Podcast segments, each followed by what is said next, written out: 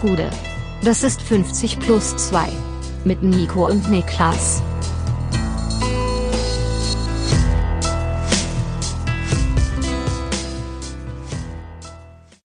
»50 plus 2, ja, tatsächlich. Bundesliga-Rückblick, der 16. Spieltag ist geschafft. Mein Name ist Nico Heimer und bei mir sitzt der Mann, der sagt, Nancy Faser, du schuldest Deutschland den fünften Stern, Niklas Levinson. Gute. Also, Was geht ab? Das wird ja bedeuten, ich bin, entweder bin ich Rudi Völler oder Team ich Rudi. bin, ich bin Team Rudi, ja. Ja. Doch, muss Ja. man sagen. Also es gab ja früher ähm, Team Jacob, Team ähm, anderer Vampir Genau. und Team Rudi. Das waren die der drei war irgendwas Teams. mit A, oder? Der Wie hieß der nochmal in Twilight der als Vampir? Edward! Edward. Ja, Team mit Edward. Team Edward, Team Jacob und Team Rudi gab's und ich war immer Team Rudi. Edward. A-T-Ward. Ja. äh, Team Rudi warst du? Ja, okay, verstehe, verstehe. ähm, wir sind zurück, oder besser die Bundesliga ist zurück und das bedeutet, wir können tatsächlich endlich wieder darüber, äh, über unsere Lieblingsliga, über die uns ja, äh, doch sehr ans Herz gewachsene Liga in den letzten 20, 30 Jahren reden. Sie ist wieder da und es war ein ganz wunderbarer erster Spieltag nach, in Anführungszeichen, Winterpause. Ja, ich hatte maximalen Bock drauf und äh, dieser maximale Bock ist auf jeden Fall auch erhalten worden über das gesamte Wochenende, weil das war ein absolut fantastischer Spieltag mit wilden Spielen, wilden Ergebnissen, super vielen Toren. Währenddessen gab es da irgendwelche 0-0, 1-0 Ergebnisse in der Schnarscher Liga aka der Premier League. Ja. Also von daher gut, dass die Bundesliga wieder da ist. Endlich. Bevor wir loslegen, Frage an dich. Du darfst ehrlich antworten. ja. Ähm, würdest du mich als einen Menschen beschreiben, der fast schon auf zwanghaft neurotische Art und Weise an immer gleichen Abläufen Ja. festhält und es nicht mag, neue Sachen zu probieren? Ja, doch, das würde ich so sagen. also, ähm, wenn wir jetzt zum Beispiel, ich habe es ja auch nichts, es gibt's ja einfach, ne? Aber zum Beispiel für Leute, die es nicht wissen, wenn wir eine Reaction aufnehmen, ist es für dich auf jeden Fall wichtig, dass du mit demselben Mikrofon auf derselben Seite, selben Abstand, selbes Kamerabild sitzt, dass sich nicht so viel ändert einfach. Genau, Ja. ja. Und äh, wenn man so ein Mensch ist, gibt's aber immer wieder mal so Momente, die die ganze eigene Existenz in Frage stellen. Wo man dazu gezwungen wird in der Veränderung oder. Weil, also ist ja auch beim Essen so, wenn ich essen gehe, wenn ich Essen bestelle, mich darauf einlasse, dann habe ich so, hier, da wo ich wohne, habe ich mir meinen, sag Ja, ich mal, meinen Harem, meine, meine Harem an vier bis fünf äh, Restaurants aufgebaut. Ja. Ob das der richtige Begriff glaube ist, wirklich um überhaupt das nicht. zu beschreiben. Ich würde da vom Netzwerk reden oder was auch immer, aber Harem ist das Letzte, was mir einfiele. Aber gut, nehmen wir, ja. Ja, Dein ähm, Restaurant Harem. Bei Rest beim Restaurant Harem und aus dem ich dann mein, Hungerharem, so nennen wir das. Ja. wo ich mein Essen draus beziehe. Und es geht ja sogar so weit, mal bei Freunden, da hatten wir hier im Studio donnerstags zwei für eins Burgeraktion gemacht. Ja. Und das war sau nice. Da war ich freitags bei denen und es wurde diskutiert, Essen zu bestellen. Und weil ähm, die Alternative was Neues gewesen wäre, was ich nicht kannte, habe ich so heftig nochmal für diese zwei für eins Burger lobbyiert, dass ich back-to-back zwei Burger gefressen habe vom selben Laden. Sehr gut, Nicht, weil okay. Mhm. ich es unbedingt wollte, sondern weil ich so sehr nichts Neues ausprobieren wollte. Stark, ja. Jetzt Also- auf jeden Fall spul vor. Ja. Letztes Wochenende. Innerhalb von einem Wochenende gehe ich bei drei neuen Sachen essen und alles war sau lecker. Nein! Alles Moment! war sau lecker. Willst du mir, das gibt's ja gar nicht. Also, ja, das ist deine Welt erschüttert, ne? Wenn du quasi dreimal aus der Komfortzone rausgezwungen, dreimal erfolgreich. Ja. Was macht man da jetzt? Wirst du jetzt ein Adrenalin-Junkie, der nur noch außerhalb der Komfortzone lebt? Der nur noch Sachen macht, die ihm nicht gefallen. Morgen kommst du ohne Hose ins, ins Studio und sowas, weil du denkst, du musst dich quasi selber raustrauen. Äh. Ich weiß es nicht, aber jetzt habe ich einfach entschieden, okay, diese Läden füge ich jetzt hinzu. Oh, zum, kannst du äh, dir in die, in die Twitter-Bio schreiben, das Leben beginnt außerhalb deiner Komfortzone oder sowas? kannst du so ein, so ein Typ werden? Das fände ich ganz großartig, ehrlicherweise. wenn mich dann jemand darauf anspricht, wie ich zu der Erkenntnis gekommen bin, sage ich, ich war in einem anderen cupcake ein Wochenende dreimal Essen bestellt und es waren drei Treffer. Doch, das finde ich in Ordnung. Ja, sehr schön, sehr schön. Ähm, und wo hast du bestellt? Bei Cup, du hast Cupcakes bestellt, habe ich richtig Also, verstanden? Cup, ich hab, ähm, Muffins eigentlich, Moment, ne? alles, nichts davon war bestellt. Ich war immer jeweils essen. Immer jeweils Mein essen. Fehler. Ja. Und ähm, unter anderem ein Cup Cupcake-Laden, der sehr lecker war, sehr gut, ähm, klein und gemütlich. Und dann haben wir Essen in einem Restaurant, wo ich weiß, dass der Name schon mal gefallen ist bei Diskussionen, ob wir da bestellen sollen. Und ich immer heftigst dagegen war. Und dann jetzt Essen und es war saulecker. Von Krögi gefallen der Name? nee, Von mir? Nee.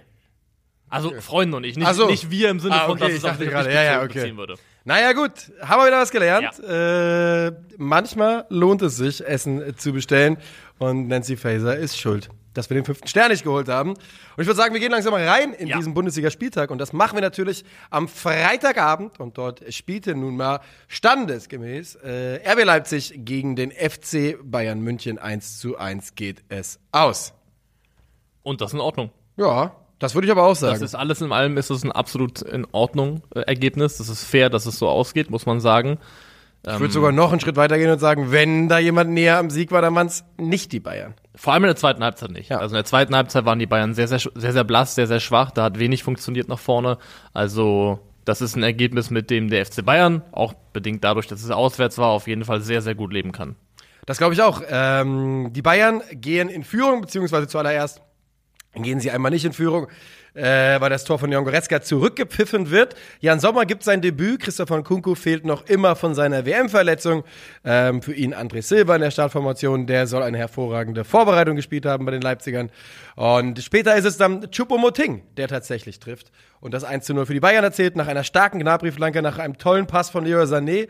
Sané wieder ähm, gerne mit viel Zug, mit frühem Zug ins Zentrum, also noch in der eigenen Hälfte, gerade in der gegnerischen Hälfte im Zentrum zu finden und so ein bisschen der Spielgestalter, den wir schon in der Hinrunde häufiger mal von ihm gesehen haben. Ja, über das 1 zu 0 kann man auch nochmal en Detail ein bisschen reden. Ähm, denn, also erstmal macht RB das sehr mutig, wenn du, wenn man sich die Szene nochmal anschaut, beim Abstoß von Jan Sommer stellt RB eigentlich mannorientiert ähm, Richtung fünf Bayern-Spieler zu. Also die beiden Innenverteidiger, Außenverteidiger plus Kimmich haben alle einen Mann, der bei entsprechendem Zuspiel von Jan Sommer direkt darauf pressen könnte. Also sehr, sehr mutig zugestellt. Dann ähm, spielt Sommer aber rechts raus auf Upamecano, was sehr, sehr clever ist, weil er wahrscheinlich der ähm, beste Aufbauspieler ist aus der Abwehr heraus, den der FC Bayern hat. Und Upamecano überbrückt dann eben ähm, diese, diese fünf Mann von Leipzig mit einem mit einem hohen Ball auf Leroy Sané, der in der ersten Instanz mit der Kopfballablage eigentlich, ähm, ich glaube, auf Schlager köpft, ähm, der dann aber den Ball den Bayern zurück in die Füße spielt. Was ich hier entscheidend finde an der Szene ist, ähm, Du hast erstmal Halstenberg, der bis auf Pavard durchgeschoben ist, heißt Linksverteidiger ist äh, überspielt in dem Moment, wo das Pressing mit dem hohen Ball überspielt wird.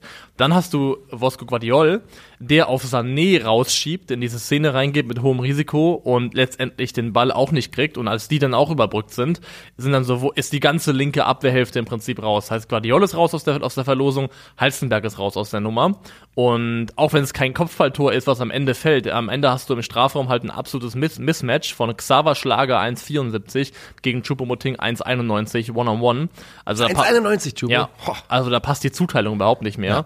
Und ähm, ich spreche das an, weil es zeigt, dass Upamecano einfach eine absolute Waffe ist, wenn es darum geht, Pressing-Situationen ähm, kontrolliert auflösen zu können, äh, überspielen zu können. Und zweitens, weil das typisch für Vosco Guardiol ist. Guardiol ist ein herausragender Innenverteidiger, ist ein Riesentalent und er wird absoluter Weltkarriere hinlegen über die nächsten Jahre, glaube ich. Aber Zu pro progressiv, sagst du manchmal? Also das Ding ist, ich glaube halt, er weiß halt selber, was er für ein Athlet ist, was er für Voraussetzungen hat, wie schnell er ist. Und ähm, das Tempo und das Gefühl von, ich kann das im Zweifelsfall wieder schließen, das lädt, glaube ich, öfters dazu ein, Risiken einzugehen, vorzurücken auf eine Art und Weise, die dann, wenn du es nicht schaffst, wenn du vom Timing her nicht richtig liegst, hinter dir Räume öffnet, die super riskant sind. Als, Die Dortmund-Schule. Ähm, die Dortmund-Schule, genau. Ähm, als England mal gegen Kroatien in der WM-Vorbereitung gespielt hat, hat England 1 0 gewonnen und das Tor, das einzige des, des Spiels, ist auch gefallen, genau aus einer selben Situation. Guardiol rückt super riskant aus der Abwehr raus, ähm, verpasst es im, im richtigen Moment zuzuschlagen, wird überspielt, Riesenlücke zwischen den Abwehrteilen, weil einer fehlt und dadurch entsteht das Tor. Und das ist definitiv ein Mangel, den Guardiol in seinem Spiel noch hat. So gehen die Bayern also auch mit einem 1 zu 0 in die Halbzeit. Äh, Maxim Choupo-Moting ist es, der, wie gesagt, ähm, vollstreckt. Aber die Leipziger kommen eben sehr, sehr gut aus der Halbzeit raus. Also wirklich, die ersten 15, 20 Minuten nach der Halbzeit sind die dermaßen am Drücker und das macht sich dann eben auch bezahlt durch das 1 zu 1. Und Jetzt muss ich einmal, ah, ich bin in meinen falschen Notizen drin, das hat nicht lange gedauert. Ähm, Kimmich mit einem schwachen Pass hinten raus. Ball kommt postwendend zurück, zurück und er lässt sich im Zweikampf in bester Kimmich-Manier, ja, ne, wir haben schon gesehen in der Hinrunde, runter auf die Knie, Arme hoch und sagen, oh oh, ich wurde gezupft, Herr Schiedsrichter, das ist äh, selbstverständlich ein Freistoß. Und Herr Schiedsrichter hat sich entschieden, dass er der Schiedsrichter ist und das zu entscheiden hat und nicht gepfiffen. So sieht Kimmich sehr, sehr blöd aus und darüber entsteht dann das 1 zu 1. Ganz, ganz wichtig, dass man Josua Kimmich da nicht wieder hat entscheiden lassen, was faul ist und was nicht in der Bundesliga. Nee, also der hätte ja schon gegen Stuttgart auf gar keinen Fall damit Auf durchkommen keinen Fall, dürfen. ja. Und ähm, es ist super fahrlässig. Das macht er ja auch jetzt hier nicht zum zweiten Mal erst. Das passiert ja öf öfters. Das wird langsam er- ein richtiges Problem. wird ein Problem, dass er wirklich so fast schon intuitiv bei, ähm, bei kleinstem Gegnerkontakt runtergeht und darauf setzt, dass der Schiedsrichter schon zu seinen Gunsten faul entscheiden Ja. wird. Und wenn du das machst ähm, in der gegnerischen Hälfte, ist es vielleicht auch ein bisschen blöd, aber nicht ganz so tragisch. Aber wenn du es im eigenen Strafraum machst und dann eben der Schiedsrichter nicht dich in Anführungszeichen belohnt äh, dafür, Hast du ein Riesenproblem. Ähm, dann hast du ein Riesenproblem. Und das sieht man auch da. Und generell kann man sagen, dass ähm, Kimmich ein schwaches Spiel gemacht Ja. hat. Und wir nähern uns, finde ich, mittlerweile fast insgesamt einen Punkt, wo ich mich frage, Oh ob, yes. ob das Mittelfeld-Duo Kimmich-Goretzka, ob das nicht einfach over ist. Ob das ein One-Time-Thing war, das war gut 2020 in diesem einen Jahr. Schon sein. Ähm, als dann auch noch ein Thiago vor allem mit dabei war, der nochmal ein anderes Element reingebracht hat, glaube ich, der vielleicht auch ein bisschen verbinden konnte zwischen den, ähm, den verschiedenen Spielertypen. Aber Kimmich Goretzka beim FC Bayern funktioniert schon seit einer ganzen Weile und eigentlich, wenn man ehrlich ist, ja auch auf Nationalmannschaftsebene definitiv nicht mehr so wahnsinnig gut. Tut es nicht. Und ähm, man hat ja schon den Eindruck, dass, dass Julian Nagelsmann versucht, in die Richtung ein bisschen zu arbeiten, das Mittelfeld zu ähm, oder die beiden Jungs zu entlasten und verschiedene Aufgaben wegzunehmen Goretzka von ihm. ist fast gar nicht mehr im Spielaufbau eingebunden. Der Genau. steht so weit vorne. Der Leon Goretzka, eher kommt einer der Außenverteidiger, in dem Wochenende jetzt eher Pavard oder ein Leroy Sané, der in den Spielaufbau eingebunden wird, wenn es nicht über Upamecano und Kimmich läuft natürlich, ähm, wo es am Anfang immer erstmal drüber läuft. Goretzka hat da wirklich so eine, ja nicht mal eine klassische Box-to-Box-Rolle, sondern eher so eine so eine, eine Abrissbirnenrolle mit späten, späten Läufen, die angedacht sind. Dafür ist er häufig zu früh unterwegs. Und ähm, ich bin mir auch wirklich nicht mehr sicher. Also für die Bundesliga, nein, ist, also darum geht's nicht. Aber man, man guckt da drauf und denkt sich, ich glaube nicht, dass das europäisches Topniveau ist. es gibt ja klare Dinge, die Goretzka äh, gu- gut macht, die man auch benennen kann. Also erstmal, das hat dieser oft dieser 2-3-5-Aufbau der Bayern, wo dann ähm, die beiden Halbpositionen jetzt gegen Leipzig zum Beispiel eben besetzt wurden von Musiala und Goretzka. Und dann stand Goretzka teilweise halt wirklich fast immer oder sehr häufig auf Höhe schon fast mit Choupo-Moting ganz weit vorne. Und was er eben gut kann, ist zum Beispiel im, im Angriff oder im gegnerischen ersten Drittel früh stören, äh, antizipieren, Bälle erobern, die dann auch zu großen Chancen führen können. Der Pfostenschuss von Serge Gnabry, der entsteht zum Beispiel, weil Leon Goretzka gut antizipiert und da den Ball erobert und da dazwischen geht. Also gibt auch definitiv positive, positive Elemente. Aber allein in den ersten elf Minuten gab es zwei unsaubere Zuspiele, einmal auf Gnabry und einmal Sané, die eigentlich zwei vielversprechende Angriffsmöglichkeiten der Bayern durch einfach mangelnde Sauberkeit im Passspiel zunichte machen. Und dass Leon Goretzka so weit vorgezogen spielt, hat was mit seinen Stärken zu tun, aber ich glaube eben auch mit seinen Schwächen, um die auch Julian Nagelsmann weiß. Das ähm, kann schon absolut sein, und wenn man so ein bisschen durchschaut. Entschuldigung, ist er. So, Entschuldigung, normalerweise schaffe ich das ganz gut zu vermeiden während der Aufnahme, aber. Der äh, Kaffeehusten. Es ist der klassische Kaffeehusten, ja. Immer wenn man abends zwei, drei Kaffee getrunken hat am Vorabend, dann ist er besonders schlimm. ähm, ja, die, und wenn man guckt, dann finde ich mich auch, dass äh, Leon Goretzka einer der schwächsten Bayern war bei, an diesem Wochenende. Und es passieren ja nicht umsonst Dinge im Mittelfeld der Bayern ähm, schon vor dieser Saison und ja auch ganz klar nach dieser Saison. Also es ist Bewegung drin. Der Name Konrad Leimer ist ja nun kein Geheimnis mehr. Ich bin mir nicht sicher, ob er nicht sogar schon fix ist inzwischen. Aber ich meine zumindest, davor es gab mal zumindest. das Fabrizio romanische, romanische Here we go. Ich Das glaube auch. Und ähm, ja, ich könnte mir auch absolut vorstellen, dass das die letzte Saison ist, die wir mit diesem Duo klassisch erleben. Und bin mir auch nicht sicher, ob wir dann nicht im Sommer vielleicht einen Abgang von einem der beiden erleben und wer das sein könnte, ähm, kann man sich dann selber zusammen äh, dichten. Ja, wenn einer, wenn, wenn, Ja. wenn einer geht, dann nur Goretzka. Genau. Der glaube Und ich auch, ähm, also ein Spieler wäre, wo die, diverse Premier League Clubs Eben. einfach draufschauen Ja. und sagen, oh ja, warum nicht? Ja. Kann ich mir komplett vorstellen. Also nicht, dass er unbedingt gehen sollte, aber ich meine, dass das bei Goretzka einen Schritt ins Ausland gibt, äh, und zwar eher zeitnah, kann ich mir komplett, kann ich mir viel eher vorstellen als bei Joshua Kimmich. Der neue Ballack. Dieses Spiel, äh, ja, als Uli Hoeneß über ihn gesagt hat, er wollte keine neue Sprache kennenlernen, sondern eine neue Währung, hat äh, Hoeneß über Baller gesagt. Die Leipzig. Leipziger, Hönes hat auch äh, am Wochenende wieder viele Dinge Oh. gesagt. Also Krawallmeister Uli Hoeneß. Ja, Oh, ich habe ich hab News für ihn, aber die werde ich persönlich mitteilen. Ähm, die Leipziger sind es dann, die hinten raus in diesem Spiel, gerade auch nach dem 1 zu 1, eher das Sagen haben. Die Bayern ähm, haben wieder gute Aktionen, haben ein, zwei gute Konter drin, ein, zwei Halbchancen, aber so richtig zwingend wird es nach Halzenbergs Ausgleich von Bayern Seite fast nicht mehr und am Ende geht das Spiel 1 zu 1 aus. Und äh, wie du richtig gesagt hast, Niklas, nicht unverdient. Bundesliga.de führt das Spiel mit 1,2 Expected Goals für RB zu 0,87 beim FC Bayern München. Das ist für, einen, für den FC Bayern ist das schon verdammt wenig. Sehr wenig, Muss man ja. wirklich sagen. Sehr, sehr wenig. Ähm, so, dann wollen wir an diese. Aber ich wollte noch darüber reden. Upamecano rot. Ähm, Nein, nein, nein, nein. Weil die Licht noch Der Licht da ist ist. noch da. Also, Du weißt, dass Soboslai dem dermaßen wegläuft. Einfach auf Wiedersehen. Aber ich, ich habe auch aufgeschrieben. Ich hab auch, für mich ist es auch richtig, weil die Licht eben da ist. Aber könnte der, der relativ weite Abstand zum Tor, der Licht ist noch da. Also für mich ist es in Ordnung, dass es am Ende nur Geld Ja, gibt. denke auch, vor allem auf der anderen Seite wäre es ein großer äh, Eingriff in dieses Spiel gewesen, wenn man da dann äh, Rot für gibt. Soboslai, der bestre- äh, bestätigt seine eh schon hervorragende Form oder Marco Rose war für mich auch in diesem Spiel einer der besten Leipziger.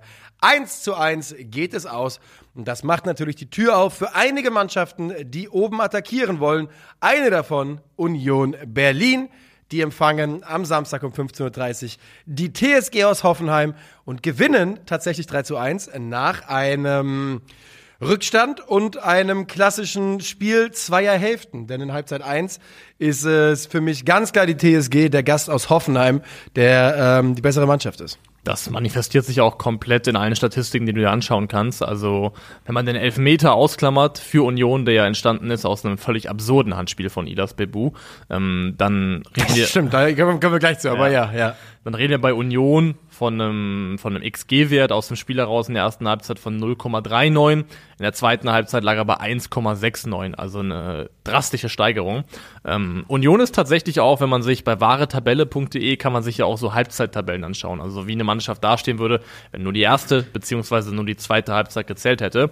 Und Union Berlin ist äh, Platz drei in der zweiten Halbzeittabelle. Also die sind eine Mannschaft, die hinten raus äh, sehr, sehr stark ist, haben sie auch hier wieder gezeigt. Umgekehrt muss man sagen, ähm, die TSG hat jetzt zum jetzigen Zeitpunkt bereits elf Punkte nach Führung verspielt. Schon elf Punkte, äh, nachdem sie geführt haben, äh, ich habe von 24 möglichen, also haben achtmal geführt, glaube ich, ähm, haben sie nur 13 geholt. Also eine Mannschaft, die jetzt schon sehr, sehr häufig, teilweise auch spät im Spiel, wie hier, wie unter anderem, glaube ich, auch gegen Bremen und gegen Wolfsburg, äh, sehr, sehr späte Gegentore kassiert hat. Ja, ähm, es hat sich in diesem Spiel tatsächlich dann auch ein bisschen angedeutet, dass das tatsächlich wieder passieren könnte, denn sie gehen in Führung, ISB Bu macht das 1-0, nachdem Jordan Sibachö eben einen Elfmeter verschossen hatte, wo man sagen muss, von Bebu der Elfmeter ausgelöst. Das war wirklich einer der dümmsten Handelfmeter dieser Saison. Also Wahnsinn. Der hat Aber auch einer der klarsten und das war ja wiederum ganz schön. Schön einfach hat es uns wenigstens gemacht, ja. Bei der TSG übrigens äh, Bischof, 17 Jahre alt, mit Startelf-Debüt.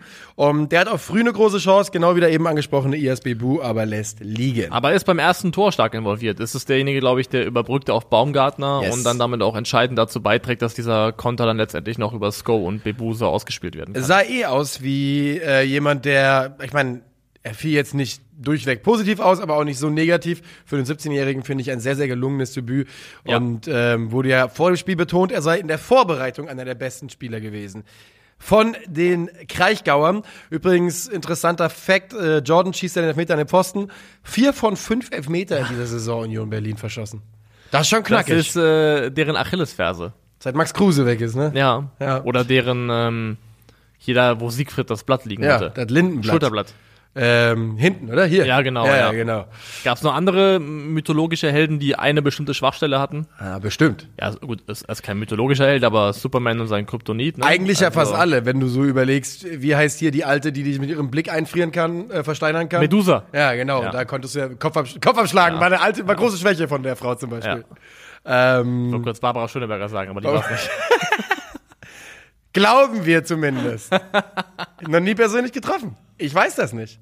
Und jeder, der sie getroffen hat, ist versteinert. Ähm, Union tritt in Halbzeit 2 so richtig auf. Oder man könnte sagen, Kaspar Dulberg kommt und das Spiel kippt komplett. Das ist jetzt eine offensichtliche Provokation. Drei Minuten Richtung. nach seiner Einwechslung geht's dahin. Ja. Das äh, hängt massiv mit ihm zusammen, muss man sagen, weil das hat sich vorher überhaupt nicht angedeutet. Ähm, das hat alles nur mit Kaspar Dolberg zu tun. So ist es. Ja, aber ähm, ich muss ja sagen, das hat mich, ich habe ja so ein bisschen Flashbacks gehabt von ähm, Bentners Wolfsburg-Zeit, weil zu der Zeit, als Bentner bei Wolfsburg war, habe ich, ähm, das war der einzige Grund dafür, sehr oft Wolfsburg in der Einzelspieloption geschaut, immer spätestens dann, wenn Bentner eingewechselt wurde. Ja. Und dasselbe habe ich jetzt auch gemacht bei ähm, TSG Union und bin dann rüber, um sehen zu wollen, um sehen zu wollen, wie, der, wie Dolberg zum ersten er Mal mitspielt. Und ähm, nicht so wahnsinnig viel. Wobei ich das gar nicht so sehr auf ihn abwälzen würde, weil, also, der Stürmer ist ja auch so ein bisschen davon abhängig, dass Bälle den Ja. Weg zu ihm finden. Und das war ja bei der TSG in der zweiten Halbzeit spätestens überhaupt nicht mehr der Fall. Genau, in dem Augenblick, als Dolberg kommt, ist äh, Union schon längst dabei, sich in einen Rausch zu spielen und trifft dann eben auch durch Danilo Dulki kurz darauf ähm, nach einer Ecke von Trimmel, der wieder einmal einer der entscheidenden Spieler bei Union ist, äh, zum 1 zu 0 und er macht auch in der 89. noch eins, bitter für 1890. 1 zu 1, ja, aber. Äh, zum 1 zu 1 und in der 89. zum 2 zu 1 wiederum Trimmel auf äh, Döki. Und das ist ein bisschen bitter für die TSG, da es die Ecke wegen einer Abseitsposition nicht hätte geben dürfen. Stimmt, ja, das ist korrekt. Das ist schon äh, sehr, sehr ärgerlich. Union- Und dann kassieren sie noch ein drittes. Ja. Union, ja. ein drittes, das macht dann unser ähm, Jamie. Ja, also, unser Mann kann man, glaube ich, nicht sagen. Äh, unser Mann, Unser Mann in. Köpenick. Unser Mann in Köpenick, Ja. äh, Jamie Leveling. Aber schön, dass er sein erstes Tor machen konnte. Vielleicht ist es für ihn auch so ein, ja, so ein Knotenlöser und ich wünsche mir auch, dass Jamie Leveling in der Rückrunde eine, eine größere Rolle spielt bei Union. Ja, das wär schön. Und das ist, glaube ich, ein wichtiger Schritt dahin. Aber ja, Union steht jetzt bei zehn Toren nach ruhendem Ball und ist damit aktuell in der Kategorie alleiniger Spitzenreiter in der Bundesliga. Also die Standardstärke ist nach wie vor absolutes äh, ein Trumpf der, der Köpenicker. Ja, und das ist natürlich auch einfach, ja, das ist einfach eine Riesenwaffe, haben wir schon mehr als einmal gesprochen, äh, besprochen. Und Danilo Dulki, ähm, ja auch ein interessanter Spieler, der ja auch äh, äh, durchaus vielseitig einsetzbar ist. Und gerade beim, beim ersten Tor, finde ich, sieht man eine Dynamik drin, wie der sich da durchsetzt mit einer Kompromisslosigkeit, die einem Spaß macht, oder mir zumindest Spaß macht, äh, anzugucken.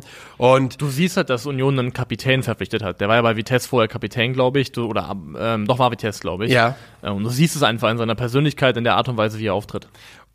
Finde ich äh, eine schöne Beobachtung. Das auch generell übrigens wieder Trimmel und Gieselmann, die entscheidenden Leute. Gieselmann ja auch interessant, weil ähm, auf der linken Abwehrseite wahrscheinlich jetzt auch nochmal ein anderer Fokus ist oder nicht auf der äh, unbedingt oder generell auf die äh, verlorene äh, Position von Ryerson, wo der ja eigentlich eher auf der anderen Seite zu Hause ist, ähm, auf der rechten Abwehrseite.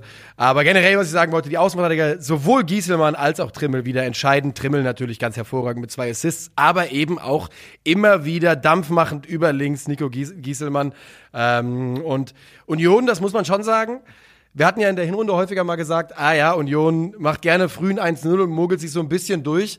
In diesem Spiel, wie sie sich da rein zurückgearbeitet haben, ähm, das war im Stile einer Spitzenmannschaft. Ja, die lernen gerade, sich anzupassen. Ne? Normalerweise war es ja Union, das frühe oder früh vom Spielverlauf, vom Spielglück profitieren und das Ganze dann durchbringen. Dann haben sie jetzt zuletzt mal öfters mal Pech gehabt, sind in Rückstand geraten, haben damit auch mal teilweise ordentlich auf die Nase bekommen und jetzt eben dann auch die Stärke gezeigt, einen Rückstand eben noch zu drehen, ruhig zu bleiben und das dann noch ins Positive zu wenden. Das ist definitiv gelungen. Wenn man schaut, jetzt ist ja auch der Juranovic-Transfer perfekt. Also klar, Ryerson verloren, aber Roussillon und äh, Juranovic im Winter geholt. ist schon also sehr in Ordnung. Kann man auch argumentieren, ob die Union Außenverteidigung trotzdem nicht äh, nach der Wintertransferperiode besser aussieht als vor der Periode. Ja. Also dafür gibt's definitiv einen Case, den man machen kann. Ich habe jetzt gerade mal nachgeschaut, weil ich dachte, ich bin komplett auf den Kopf gefallen, aber Ryerson hat diese Saison häufiger links als Er rechts kann gespielt beides, bei ja. Er kann beides, ja. Ähm, zur TSG noch. Ein Punkt aus den letzten sechs Bundesligaspielen. Ja, das ist ein, keine Tendenz, die, Nee, also- auf der man sich, mit der man zu lange leben sollte, denn ähm, Blick geht auch klar Richtung Abstiegskampf. das wollte ich nämlich gerade sagen. Man ist Tabellen 13. inzwischen. Man ist drei Punkte vorm VfB Stuttgart. Also, das ist eine Position Und und, ein Tabellenbereich, in dem man sehr, sehr, sehr genau aufpassen muss und dann die Luft auch schnell dünn werden könnte. Ja, ich habe TSG gegen Stuttgart müsste entweder in der englischen Woche oder spätestens am Wochenende auch anstehen, ähm, die Partie, also das direkte Duell. Und ähm, was ich noch sagen wollen würde, mit dem aktuellen Spielermaterial der TSG jetzt ähm, kam eben noch, also Rütter ist weg, Dolberg kam dazu, Bebu ist aber wieder fit. Ich finde, Baumgartner müsste eigentlich in einer zurückgezogeneren Rolle spielen. Also nicht, weil er das nicht kann, wie er es hier gemacht hat, so als zweite Spitze zum Beispiel, hängende Spitze. Aber er hat alle ersten, ersten sieben Spieltage alle als ähm, zentraler Mittelfeldspieler gespielt, aus dem zentralen Mittelfeld heraus. Und da waren jetzt, glaube ich, waren es Stiller, Geiger und Bischof, die da aktiv waren. Und Bischof würde ich da einfach ausklammern, weil er noch so, so jung ist und Bundesliga-Debüt und alles. Aber mir fehlt so ein bisschen ein zuverlässiger vertikaler Überbrücker aus dem Mittelfeld heraus. Jemand, der über Pässe oder über das Tragen des Balles Raum überbrückt und nach vorne bringt. Und da hat, glaube ich, Baumgartner Qualitäten, die die anderen auf dem Level nicht haben. Und wenn man denkt, dass es eben Möglichkeiten, Alternativen vorne in der, im Sturmzentrum gibt. Ich meine, Kramaric und Dolberg kamen jetzt beide von der Bank in dem Spiel. Mhm. Würde ich tendenziell sagen, dass die TSG gut daran täte vielleicht, um da auch wieder so ein bisschen mehr Durchschlagskraft und äh, bessere Überbrückung im Mittelfeld zu entwickeln, Baumgartner ein Stück zurückzuziehen. Ja, finde ich keine schlechte Idee, denn du, hast, du sagst was Wichtiges und was Richtiges. Ich finde, wenn man bei der TSG gucken sollte, wo man die Kontrolle verloren hat und wo das Spiel einem nämlich so ein bisschen entglitten ist, dann ist es genau da im Mittelfeldzentrum. Ähm, dort hat man, gerade in der zweiten Halbzeit ist man da einfach übermannt worden und hat keinen Zugriff mehr bekommen und das macht sich dann eben immer wieder ähm, ja, du merkst es halt dann, die Unioner den, das Zentrum dicht gemacht und dann wie immer, wie man es von ihnen kennt, schnell über die Flügel mit guten Flanken und da kam wenig von der TSG. Von daher keine interessante Geschichte. Äh, an diesem Wochenende waren ja es Stiller und Geiger, die das Zentrum bei der genau, TSG ja. gemacht haben. An sich ja auch eine Kombination an Spielern, die man nicht uninteressant findet. Ähm, Geiger ablösefrei im Sommer, ne? Ja, wenn, wenn es da keine Verlängerung mehr gibt, hat er sich ja schon irgendwie geäußert? Mm, das weiß ich jetzt nicht. Mir ist nur. Typische TSG-Geschichte wieder, ja. wo man so, oh, hat er, vielleicht, vielleicht wissen wir es auch schon, dass er verlängert und keiner hat es mitbekommen. Ja. Ich guck mal nach. Mein letzter Stand war Vertrag bis 2023. Vielleicht gibt es da eine Option einseitig vom Vereinsseite zum Verlängern, aber wenn nicht, ist es zumindest mal ablösefrei ein spannender Spieler. Also es gab auf jeden Fall Gespräche und es gab eine Meldung von, vom Kicker, dass, der, dass er im September 21 verlängert hätte. Ach, 21, wir haben ja schon 23, ja, ja. das macht Sinn, ja. dass er da um ein Jahr verlängert hat. Naja, Dennis Geiger, spannender Spieler, mal gucken, mal gucken. Ähm, ob da jemand im Sommer zuschlägt. Ich persönlich würde denken, dass es ihm gar nicht so schlecht hätte, noch ein, zwei Jahre in Hoffenheim zu bleiben, wahrscheinlich.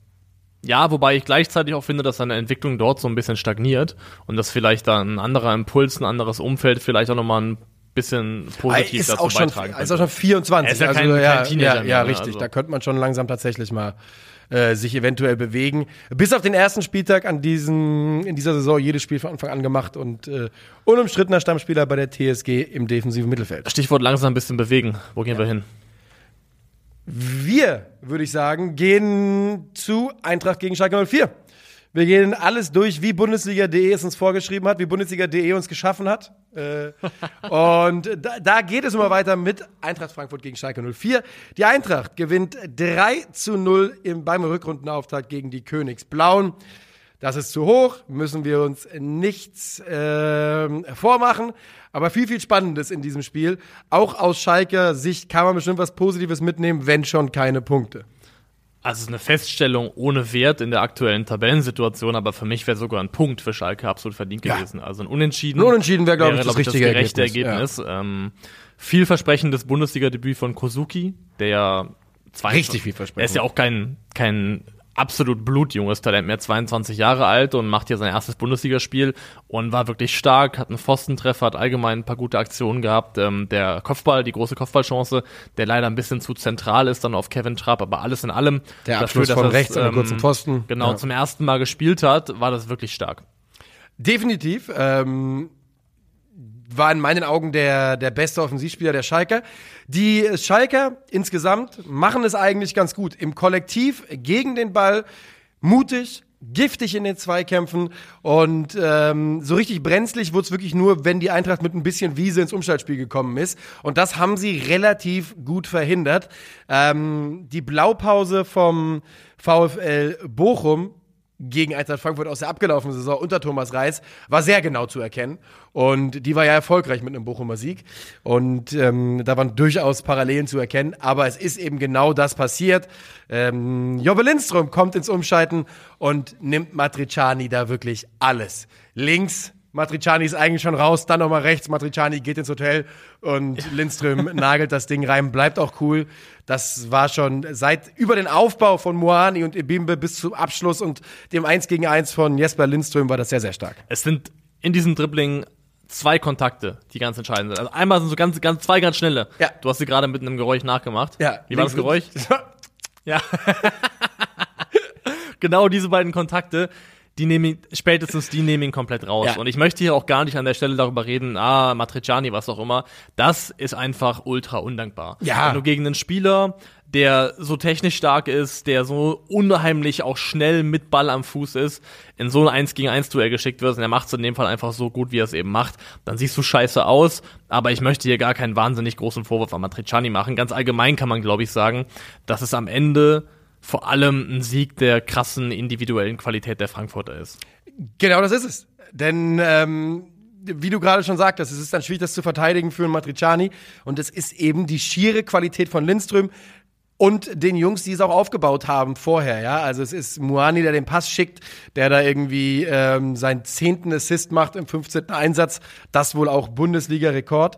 Und ähm, da kannst du, du kannst ja eben wenig machen. Und da würde nicht nur Henning Matriciani schlecht aussehen. Er ist ja der, der Letzte in der Kette, auf den dann äh, Lindström dazukommt bei der Geschwindigkeit. Schwierig, da irgendwas zu machen. Und es ist natürlich ein richtiger Schlag in die Magengrube. Und man muss sagen, die Schalker erholen sich gut davon und sind wirklich die nächste Viertelstunde, 20 Minuten bären, bären stark. Terodde per Kopf, ähm, den lenkt Trapp an den Pfosten, Kozuki kurz, ähm, gerade eben schon erwähnt, an den rechten Pfosten.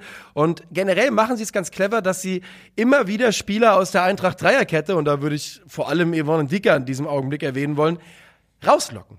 Immer wieder lässt ein Dicker sich locken, gerne so in Richtung, so Richtung 10 Meter nach vorne, 6 Meter nach links. Ne? Immer so dieses leichte Rausziehen, so dass du denkst, äh, äh, und immer wieder schaffen sie es darüber, Lücken zu reißen und den Dicker für mich eh der schwächste, schwächste Spieler oder schwächste Spieler in dieser Eintracht ähm, Dreierkette. Guck mal auf die gesamte Fünferkette. Indika auf der linken Außenposition und dann auf der linken Flügelverteidigerposition Ansgar Knauf, der Nächste, der ähm, ein ums andere Mal in diesem Spiel gezeigt hat, dass es defensiv ein paar Probleme gibt. Team Vogelwild. Ist halt auch einer der Gründe dafür gewesen, dass Kozuki so gut aussah in diesem Spiel. Also, du hast vollkommen recht und Schalke hat da auch einfach mittlerweile, und das spricht ja für Thomas Reis, ein wiederkehrendes Angriffsmuster etabliert, mit dem sie eben überbrücken und versuchen, hinter die Abwehr zu kommen. Das ist genau das, was du gerade beschrieben hast. Es ist meistens einer der beiden Achter. In der 32. Minute gab es eine Szene, die endet in einem Abschluss von Bülter, der geblockt wird. Und das ist ein beispielhafter Angriff für, wie Schalke unter Thomas Reis versucht, eben zu Torschancen zu kommen. Ähm, Benny Grund auf Twitter hat das auch unter anderem herausgestellt, analysiert. Ähm, ich glaube, sowohl Schal Schalke-Fan als auch macht allgemeinen Fußball-Content definitiv ein Follow wert, wirklich ähm, hohe, Shoutout Benny Grund. Äh, Shoutout Benny Grund, wirklich ähm, hohes äh, taktisches Niveau, auf dem der Dinge erklärt, definitiv äh, wert da mal reinzuschauen. Und das machen sie immer wieder, das ist genau dann auch dieses Rausziehen, was du meinst, der Achter, der so im Halbraum ist, kippt von da aus Richtung Außenlinie ab, zum Beispiel, glaube in der Szene meine ich, war es Dani Latzer, und macht damit den Weg ins Zentrum frei, öffnet einen Passweg vom Außenverteidiger, also von Bona in dem Fall auf Terodde.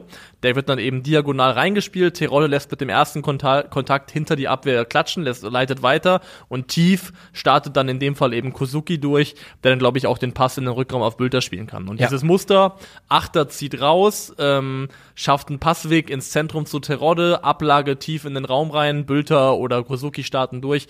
Das Haben wir schon mal gesehen. Thomas Reis schon öfter gesehen jetzt. Ja. Ähm, Terodde übrigens kann man auch noch mal erwähnen. Das, es ist wirklich wie verhext, ne? Der, der lässt Chancen liegen, die da in der zweiten Liga nicht nur, dass Der er spielt die, auch nicht am Dienstag. Oder ja, das glaube ich auch nicht. Das glaube ich auch nicht.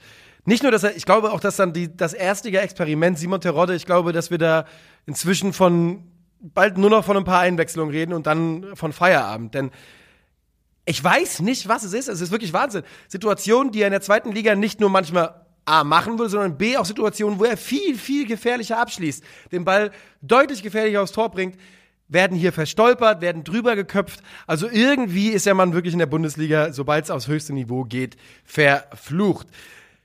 Es geht also mit dem 1 zu 0 in die Halbzeit, aber es bleibt nicht dabei. Die Eintracht bestraft Schalke 04 später dafür, dass die so viel liegen lassen. Es ist Rafael Santos Borré, der das nächste Tor macht nach Vorlage, nach Einleitung von Sebastian Rode, Vorleit, äh, Vorlage von wiederum Jesper Lindström. Und Borré macht das sehr, sehr stark, bleibt ruhig, setzt sich gut durch und spitzelt den Ball zum 2 zu 0 ein. Und dann gehen die Lichter ja auch schon langsam aus für Schalke 04 und man kann sich da dann schon wirklich zu Recht darüber ärgern, dass man dann 2-0 hinten liegt und wohl nichts Zählbares mitnimmt. Und das 3 zu 0 macht dann hinten raus noch äh, Aurelio Butter. Yes. Einen wirklich schönen Schuss.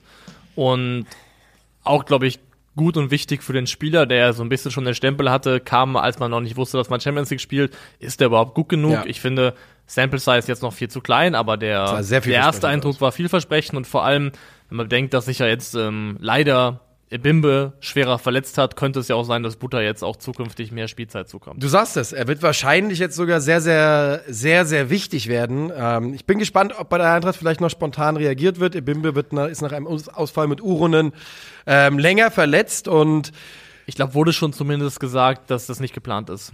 Von Ja, von Eintracht-Verantwortlichen. Eintracht-Seite, ja, dass das nicht geplant ist, da was Wer, zu machen. wer dem Eintracht-Transfergebaren in den letzten Jahren gefolgt ist, der weiß, dass man da nicht zu viel glauben sollte.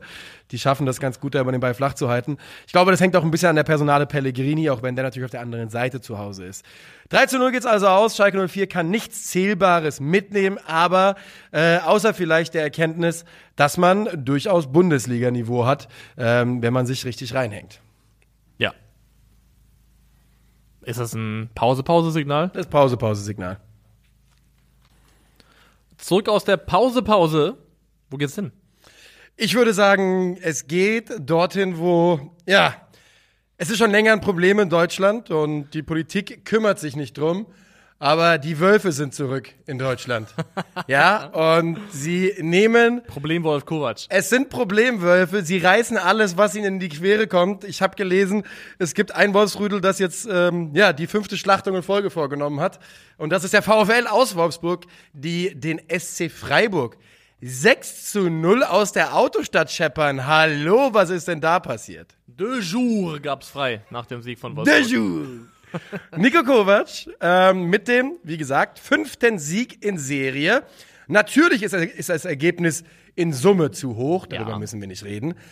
Aber trotzdem, also man muss einfach mal für einen Augenblick festhalten, dass der VfL Wolfsburg, bei dem wir früh in dieser Saison schon dunkle Bilder gemalt haben, weil es einfach schlecht aussah, den äh, ja bis vor kurzem noch Tabellenzweiten dermaßen abgeschlachtet hat an diesem Spieltag, das ist schon bemerkenswert. Ja, und also mir tut's persönlich sehr, sehr gut, denn auch wenn es am Ende nicht für Top 4 reicht, ich habe ja Wolfsburg zum Saisonstart auf Platz 4 getippt, also in die Champions League. Ja. Und das sah zwischenzeitlich wie eine absolut bescheuerte Prognose aus. Aber jetzt wird das wieder Ordnung. bewegen wir uns zumindest in einem Bereich, wo das nicht komplett ähm, aus der Luft gegriffen war. Und das alles auch noch auf den Rücken, auf dem Rücken von Jonas Wind und äh, Wimmer, also zwei absoluten Lieblingen. Ja, absolute ähm, 50 plus 2 Favorites, Ja. also zumindest von einer Seite. Ja, also Wimmer lieben wir auf jeden Fall Wimmer beide. lieben wir beide. Wimmer lieben Jonas beide. Wind. Jonas Wind ist dann, glaube ich, dann vielleicht dann doch eher meiner. Aber bei Jonas Wind passiert bei mir auch, dass natürlich, dass ich gerade, ich meine, man guckt dem Jungen zu und der ist halt brutal gut auf jeden Fall. Und ähm, das erste Tor ist für mich auch, es entsteht erstmal eigentlich durch einen langen Schlag, relativ, also sieht relativ unkontrolliert aus, aber so wie sie es dann ausspielen, ist es in meinen Augen ein äh, fast perfekt abgespulter Angriff. Du hast einen Zielspieler in Person von Jonas Wind, der einen hohen Ball festmacht und weiterleitet auf einen hochstehenden Achter.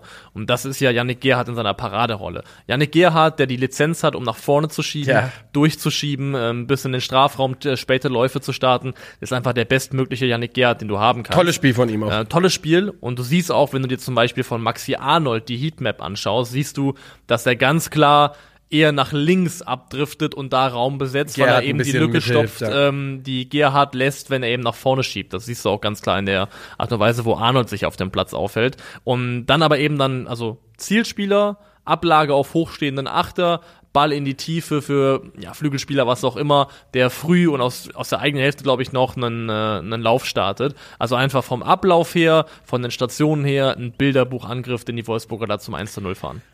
Bilderbuchangriff äh, werden wir hier noch ein, zwei Mal hören. Ganz insgesamt würde ich auch gerne noch mal festhalten wollen, dass die, ähm, dass Felix Mecher inzwischen beim äh, VfL eine ist, ja. wirklich wichtige Rolle spielt und auch in diesem, Sp äh, in diesem Spiel wieder wirklich bärenstark war. Aber die Kombination Wimmer und Wind, die haben ein Verständnis, die Jungs, jetzt schon miteinander und ein Gefühl füreinander, dass man, ähm, dass man sich da wirklich Sachen ausmalen kann oder ich zumindest kann das. Denn ähm, nachher sehen wir ja noch das zweite Tor, den Kopfball von Wind. Das ist die Vorlage von Wimmer, wo er ähm, mit der First Touch Außenriss. Außenriss. Flanke, wie auch immer man das nennen soll überha- überhaupt. Und Jonas Wind riecht es als einziger, der sieht, dass dieser Ball kommen wird, ist da, schädelt ein. Brillant. Also die genialen Momente, die Wimmer immer wieder mal hat, die sind schon Wahnsinn. Das ist ja auch der Mann, der uns, ich glaube damals noch im Bielefeld-Trikot einen ähm, Rabona-Assist geschenkt hat. Ja. Also Ja. wirklich die, die Brillanz, die der Fußballer Patrick Wimmer ab und zu aus sich rauskitzelt, die ist wirklich schon bemerkenswert. Ja, und Jonas Wind macht dann ein tolles Tor. Sein Link-Up-Play ist einfach super stark. Also wie Jonas Wind ähm, sich fallen lässt, auch mal auf die Seite kippen lässt und einbindet ins Kombinationsspiel, die Passsicherheit ist einfach super stark. Er gehört auch für, für Stürmer in den Top 5 Ligen zu den obersten 5%, was angekommene progressive Zuspieler angeht. Also jemand, der passsicher ist und der gut darin ist, seine Mitspieler erfolgreich in Szene zu setzen. Und mich hat es deswegen auch massiv gestört, dass immer so, also vom Kommentator zumindest, sehr oft äh, die Bezeichnung fiel gegenüber Jonas Wind, der Ersatz für Lukas Mecher. Und Da hat, der, hat der gute Mann nicht aufgepasst. ich glaube, da hat jemand, glaube ich, die. Wir mögen Lukas Mecher sehr ja, gerne. aber ich glaube, die Hierarchieverhältnisse sind nicht Jonas Wind ist der Ersatz von Lukas Mecher. Das würde ich auch sagen. Da würde ich komplett unterschreiben. Ich glaube, dass Jonas Wendt vor diesem Spiel schon nicht umsonst in der Startformation aufgetaucht ist. An diesem Spieltag ähm, 28 Kontakte, zwei Tore und äh, 18 angebrachte Pässe. Ja. Das ist schon eine gute, ein guter Arbeitsnachweis für die Menge der Kontakte der Wenn wenigen. man dann bedenkt, dass, bedenkt, dass es auch noch einen, glaube ich, so eine Art Second Assist gab, wo er die vorletzte Station ist. Das ist, glaube ich, bei dem Tor von Janik Ger- Gerhardt. Wo man auch Genau. noch mal ganz kurz sagen muss, dieses Tor, wie ruhig die Wolfsburger das ausspielen. Ja. Das ist ja dann, es ist, du sagst es nämlich vollkommen richtig, es ist äh, Wind, der den Ball dann nach links weitergibt, wo Mecher dann noch mal ruhig bleibt und Gerhard abholt, der, der mitkommt, der dann vollenden kann. Und das ist in einer Ruhe und Perfektion ausgespielt. Das ist tatsächlich sehr, sehr schön anzusehen. Einbindung der Außenverteidiger, funktionierender Zielspieler, ähm, Achter mit gut getimten Tiefenläufen. Man muss es einfach mal sagen, wie es ist. Nico Kovac hat da inzwischen Abläufe in Wolfsburg eingeschliffen. Die, die Abläufe sind einer Spitzenmannschaft. Wolfsburg spielt aktu- aktuell wirklich auf hohem Niveau. Fünfter Sieg, nicht fünfmal in Folge ungeschlagen, sondern fünfter Sieg in Serie für den VfL. Ähm, du hast gerade eben schon mal kurz angerissen, es ist auch wirklich interessant zu sehen, wie Paulo Ottavio eine ganz, seine Rolle komplett anders interpretiert als sein Gegenstück Rite Baku. Logischerweise liegt in der Natur der Sache. Ähm, aber Baku ist es, der aus der Viererkette eher hoch aufschiebt, während äh, auf der anderen Seite es Jani Gerhardt ist, der Tempo macht aus dem Mittelfeld. Und für die Freiburger hat auch wirklich nichts funktioniert an diesem Wochenende. Man muss oder darf aber auch mal sagen, dass die drei Gs, äh, Gulde, Günther und Ginter, durchaus Probleme hatten mit dem Tempo, das die Wolfsburger bei äh, schnellen Angriffen aufs Parkett gebracht haben. Matthias Ginter ist über die Saison gesehen einer der besten Innenverteidiger in der Bundesliga gewesen. Das möchte ich auch gar nicht in Abrede stellen. Aber ein Problem, was ich mit Ginter habe und was ich finde einer der großen Makel ist bei ihm, er ist kein Stabilisator in Spielen, in denen es schlecht läuft. Also wenn es schlecht läuft, wenn die Dinge ähm, den Bach runtergehen, ist Matthias Ginter keiner, an dem sich eine Mannschaft hochziehen kann. Ich finde sogar, auch wenn ich so an die ähm, Totalausfallspiele in Gladbach denke, in der Adi Hütter Saison, die ja auch Ginters letzte Saison im Verein Da war, war er gerne vorne dann war dabei. Ginter tendenziell fast eher noch einer, der am schlechtesten war, der am schlechtesten aussah. Und das finde ich, trifft auch in dem Fall auf die Partie hier in Wolfsburg zu. Ja, ähm, Lina hat natürlich gefehlt, ist natürlich ein ganz, ganz wichtiger Spieler für, äh, für die Freiburger. Und ich glaube, in Freiburg ist alles gefestigt genug, dass man sich davon jetzt nicht verrückt machen lässt von so einem Ergebnis. Das sind Freak-Ergebnisse, wie sie eben mal passieren, aber ich fand, ähm, nur zu deinem Thema gerade noch, ich fand, es war ein guter Spieltag, der nochmal aufgezeigt hat, wohin die Entwicklung bei Defensivspielern gehen muss, wenn es in Sachen Endgeschwindigkeit und auch Antritt geht. Das war nicht das einzige Spiel, ähm, da gab es noch ein, zwei mehr, aber ich glaube, dass das Fenster für langsame Innenverteidiger, gerade in der Viererkette, schließt sich mehr und mehr derzeit. Ähm, Allen voran für Mannschaften, die den Anspruch haben, auch mal höher zu stehen, eine höhere letzte es Kette zu funktioniert haben. nicht, ja. Weil genau die Athletik im Fußball hat ja sich so krass verändert, ist so, hat so krass zugenommen auch und das muss, muss natürlich auch unweigerlich bei Innenverteidigern ankommen, weil du wirst einfach sonst gnadenlos überrannt von den Jungs, die es da inzwischen gibt. Ist ja kein Zufall, dass es eben Leute sind wie also Upamecano zum Beispiel, die ganz ja. weit oben sind äh, ja. im Innenverteidiger-Ranking, weil das eben Leute sind, die, wenn hinten hinter der Abwehrkette 30 Meter Platz sind und es kommt ein tiefer Ball, das sind Jungs, die können das noch zulaufen. Und es gibt eben Leute, die können das nicht mehr. Und da hast du vollkommen recht mit, glaube ich, deren Zeit auf absolutem Topniveau ist, glaube ich, endlich. Die Wolfsburger hören nicht auf. Das 4-0 kommt durch Gerhard, das 5-0 kommt ähm, durch Riedle Baku und das 6 0 per Elver von Luca Waldschmidt. Aber wen juckt das am Ende noch? Denn äh, da ist die Abreibung für die Freiburger schon perfekt. Und 6 zu 0 endet es am Ende. Und ich würde mir, wie gesagt, aus Freiburgs Sicht noch nicht die ganz, ganz großen Sorgen nee, machen. Nee, nee. Und aus Wolfsburgs Sicht würde ich jetzt auch äh, noch nicht den Champagner kalt stellen für die Meisterschaftsfeier. Aber es geht zumindest in die richtige Richtung. Und das kann man nicht sagen über Hertha BSC. Denn die haben von Bochum kassiert am Wochenende. 3 zu 1 geht die Hertha. Ja, Baden ist vielleicht ein bisschen zu viel. In Bochum. Bittere, bittere Niederlage. Denn generell hatten wir einen Spieltag, der die Tabelle durchgewirbelt hat. Viel kräftiger hätte es nicht sein können. Aber durch dieses Spiel steht Hertha auf Platz 17. Und das ist dann schon in der Gesamtkonstellation sehr, sehr bitter. Weil es auch Sandro Schwarz direkt zum Auftakt der zweiten Saisonhälfte mit einem Druck belastet, der, glaube ich, in dieser Woche extrem hoch ist. Wir haben jetzt eine englische Woche vor wenn, uns. Wenn du auf die Tabelle schaust und den Gegner, es hätte kein, keine Kombination aus Gegner und Ergebnis sein können, die schlechter wäre für Hertha BSC. Genau. Und jetzt ist der Ernstfall eingetroffen. Hertha steht auf einem direkten Abstiegsplatz, spielt jetzt eben gegen besagte Wolfsburger unter der Woche mhm. und hat dann das Derby vor sich zu Hause gegen Union Berlin. Und das ist eine Kombination aus Spielen, wo ich glaube, Sandro Schwarz muss wahrscheinlich mindestens eins davon gewinnen. Also ich glaube nicht, also lass mich eines Besseren belehren und es gibt dann natürlich auch gab Beispiele, in denen trotzdem an Trainern festgehalten wurde, aber null Punkte aus dieser Woche hier, aus Heimspiel gegen Wolfsburg und Heimspiel gegen Union, kann sich die Hertha, glaube ich, sowohl sportlich als auch, was so die Perspektive mit der aktuellen Konstellation an der Seitenlinie angeht, eigentlich nicht erlauben. Nee, ähm, kann man tatsächlich nicht und es ist halt leider auch dann um sie herum nicht gut gelaufen für die Hertha auf den, bei den Parallelspielen. Gehen wir mal durch. Toussaint trifft nach einer schönen Kombination für die Hertha früh zum 1 zu 0. Der Ball war aber bei Boetius wohl im Aus. Für mich sieht es auch genauso aus, als wäre er im Aus. Das ja, muss ich dazu sagen. Aber das ist nicht das Entscheidende. Die Frage ist, war es eine neue Spielsituation? Hatte der Bochumer Verteidiger den Ball unter Kontrolle? Und das frage ich dich. Hatte er das? Ja. Für mich tatsächlich nicht. Ich bin ja ein großer Videobeweis-Hasser, aber tatsächlich halte ich es für die richtige Entscheidung. Ich glaube nicht, weil es, also, es geht ja darum, um das kontrollierte Spielen des Balles. Und er tut es insofern nicht, dass ihm der Ball weit wegspringt und er den Ball vertändelt. Aber es ist trotzdem von der Intention her, in der Intention des Verteidigers, von des Bochumers, ist es in meinen Augen ein klares Spielen des Balles, die Absicht, den Ball so zu spielen. Äh, Im Gegensatz zum Beispiel zu einer Klärungsaktion unter Aber Druck. die Intention ist ja dafür noch nicht mal ausschlaggebend, sondern einfach nur der, dann die Tatsache, ist der Ball unter Kontrolle gewesen. Finde ich nicht.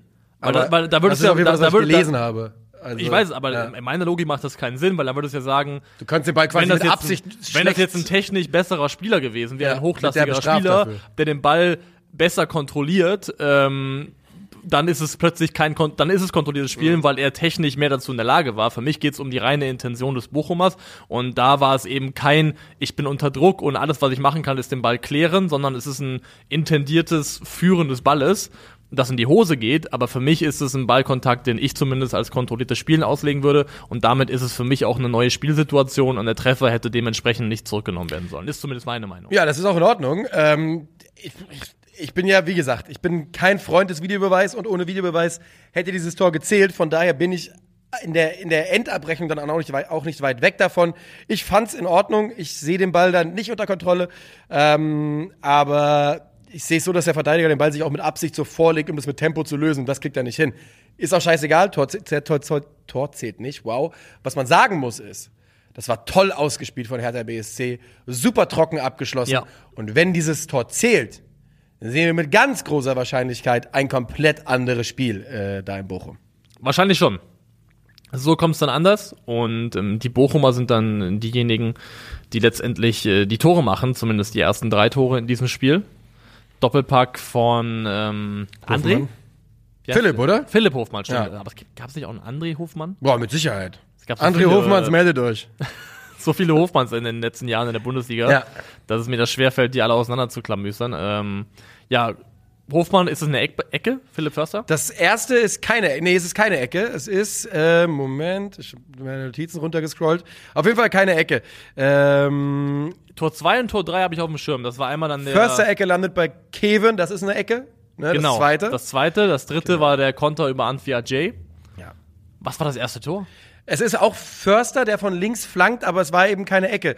Ähm, das ist das, wo Christensen in meinen Augen einen Schritt rauskommen muss oder zwei und zum Ball sich orientieren muss. Stimmt, stimmt, stimmt. Weil nämlich ja, ja, ja. Hofmann bullied seine Innenverteidiger so dermaßen, wie es äh, da, es ihm, ihm passt. Ähm, es war auf jeden Fall keine Ecke. Hast recht, ja. Das ist einfach, äh, er positioniert sich gut und nickt dann die Flanke ein. Hast vollkommen recht. Ähm, aber wenn man Bochum sich anschaut, Bochum hat halt auch, und das ist zum Beispiel, muss ich sagen, auch ein Unterschied vielleicht zu den Möglichkeiten, die Schalke 04 aktuell hat.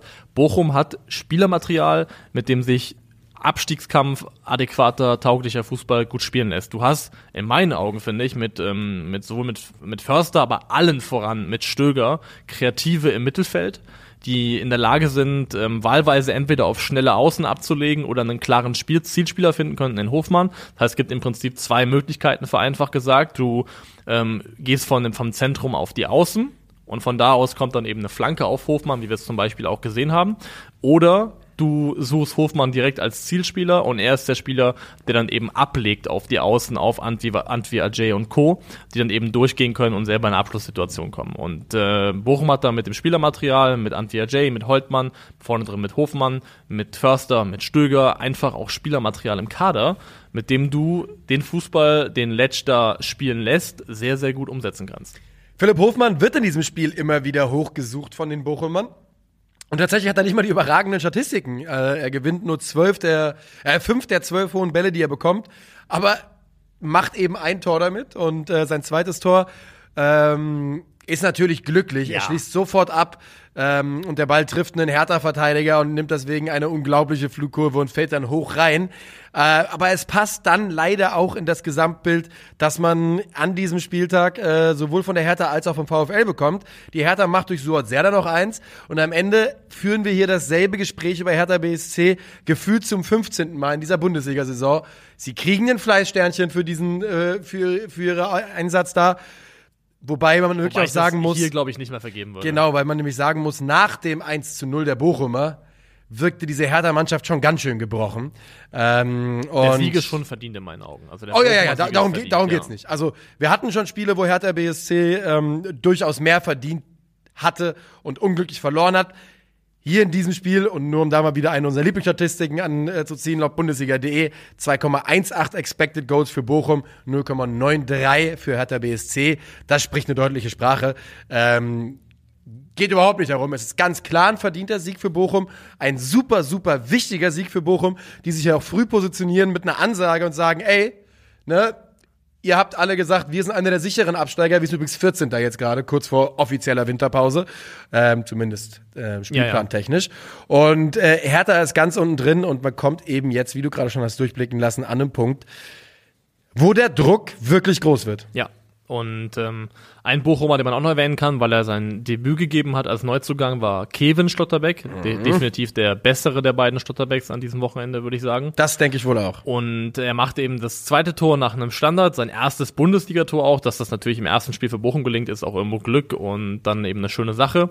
Aber ich finde, er hat schon in seinem ersten Einsatz gezeigt, dass er ein Mehrwert für diese Mannschaft ist und dass er vor allem einfach bei einer Mannschaft, die ähm, nicht hoch steht, die, wo er nicht äh, so wahnsinnig anspruchsvolle Aufgaben im Spielaufbau übernehmen muss, einfach vor allem gegen den Ball ein absolut solider Bundesliga-Innenverteidiger ist. Und das hat man hier gesehen und wird man, glaube ich, auch noch häufiger sehen. Also definitiv jemand, der Schalke, die ja auch dran waren, sicherlich auch gut getan hätte und ich glaube, Bochum definitiv gut tut.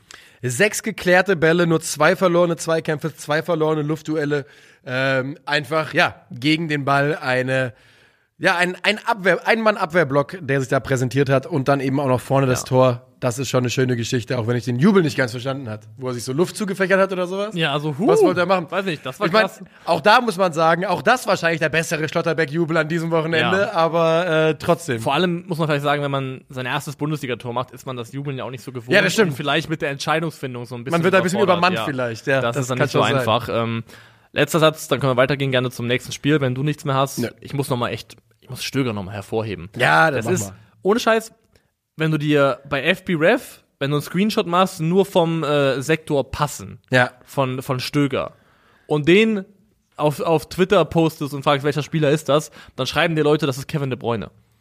Aber, aber in Stöger war doch in, also in diesem Spiel, ich habe nämlich aufgeschrieben, Stöger mit eher schwächerer Leistung im Mittelfeld, 20 Fehlpässe in dem Spiel. Ja, er hat auch viel, ähm, er hat auch viele Fehlpässe, weil er eben auch riskante Zuspiele War nur spielt. 15, ich hab aber, mal nachgeschaut, ja. aber ich finde einfach, dass ähm, das qualitative Element, was er im Mittelfeld auf, ähm, also vor allem nach Chancenkreierung, progressives Passspiel, was er dem Bochumern gibt, das ist so weit über dem restlichen Spielermaterial im Bochumer Kader, Ja. dass er für mich, ich glaube, wenn wir die ganze Saison betrachten, wird Stöger einer der ganz entscheidenden Spieler sein, die darüber entscheiden oder mitentscheiden, ob Bochum am Ende Bundesliga weiterspielt oder nicht.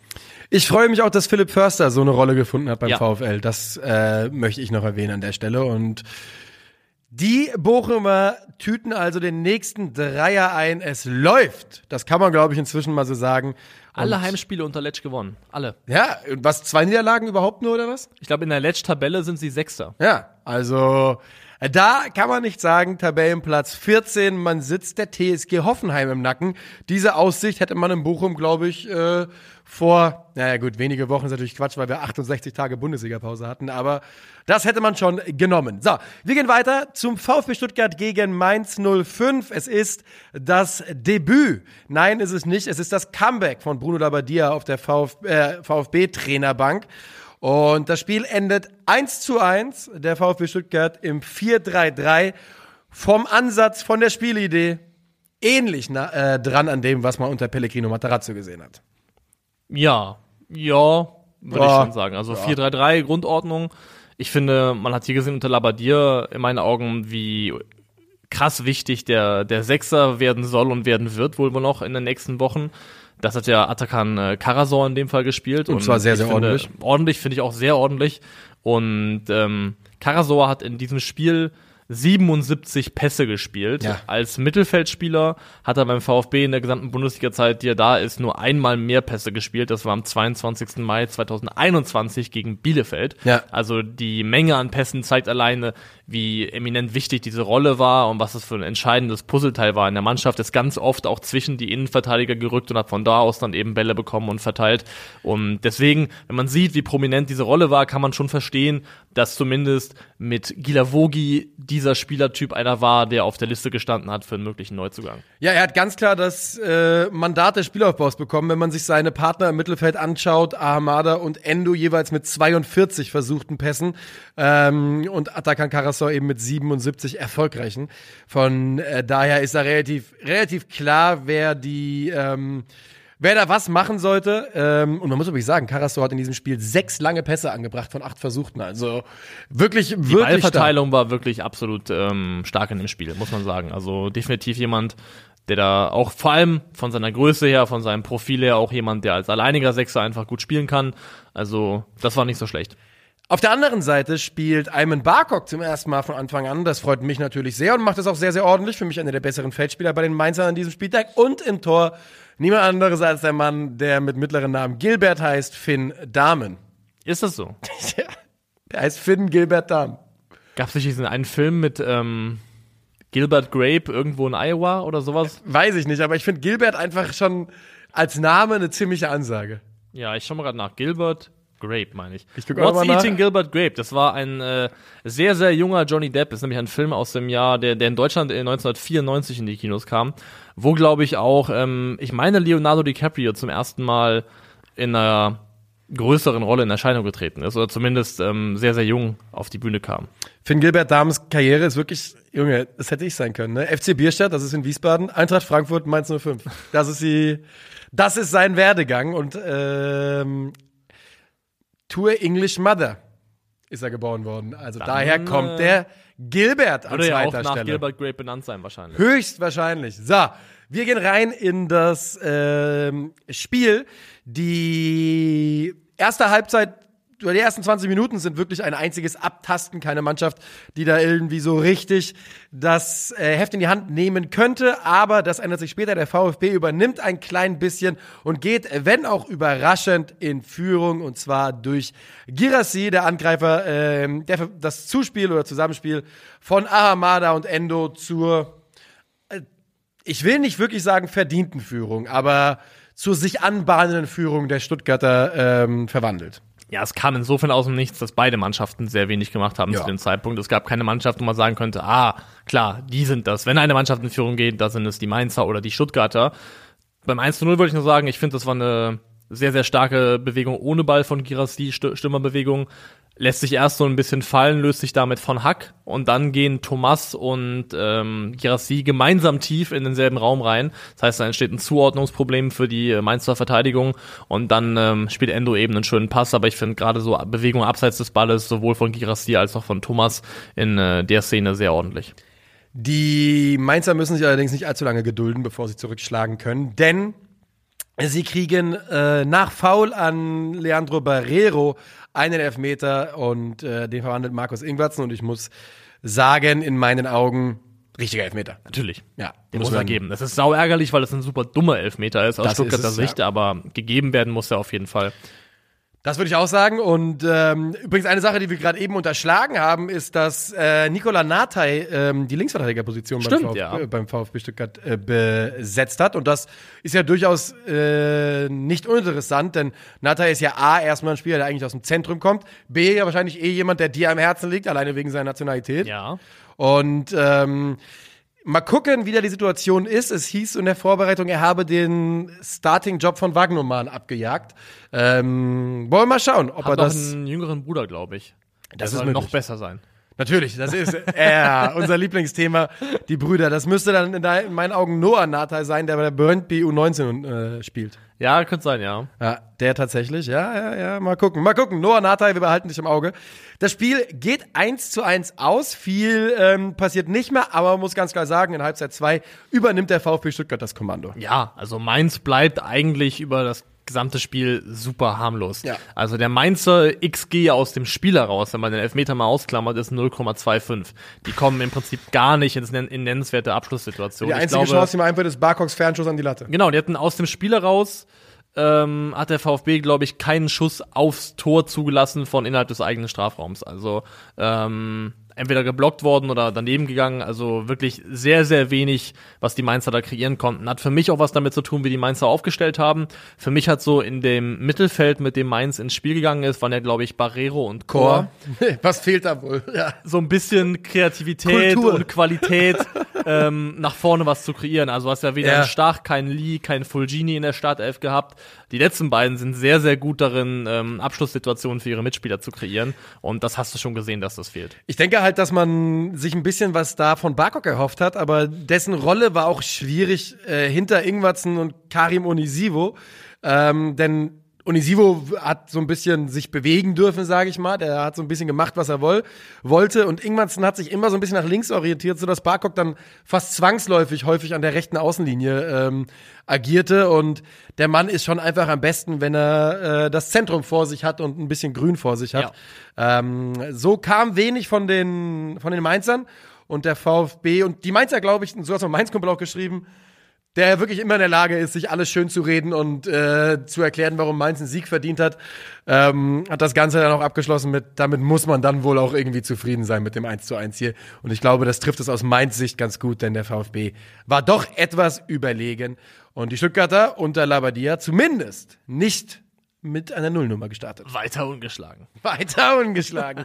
In der Bruno-Tabelle eine Null bei Niederlagen. Der VfB Stuttgart aktuell auf Tabellenplatz 16, aber die, Bund die Bundesliga-Tabelle ist auch absolut geil an diesem Wochenende. Ja. Weil gefühlt zwischen Platz 17 und Platz 4 irgendwie zwei Siege äh, liegen, auch wenn dem natürlich nicht ganz so ist. Machen wir dich das Thema. Ich fand, das Spiel gibt, hat relativ wenig hergegeben. Zeit fürs Topspiel.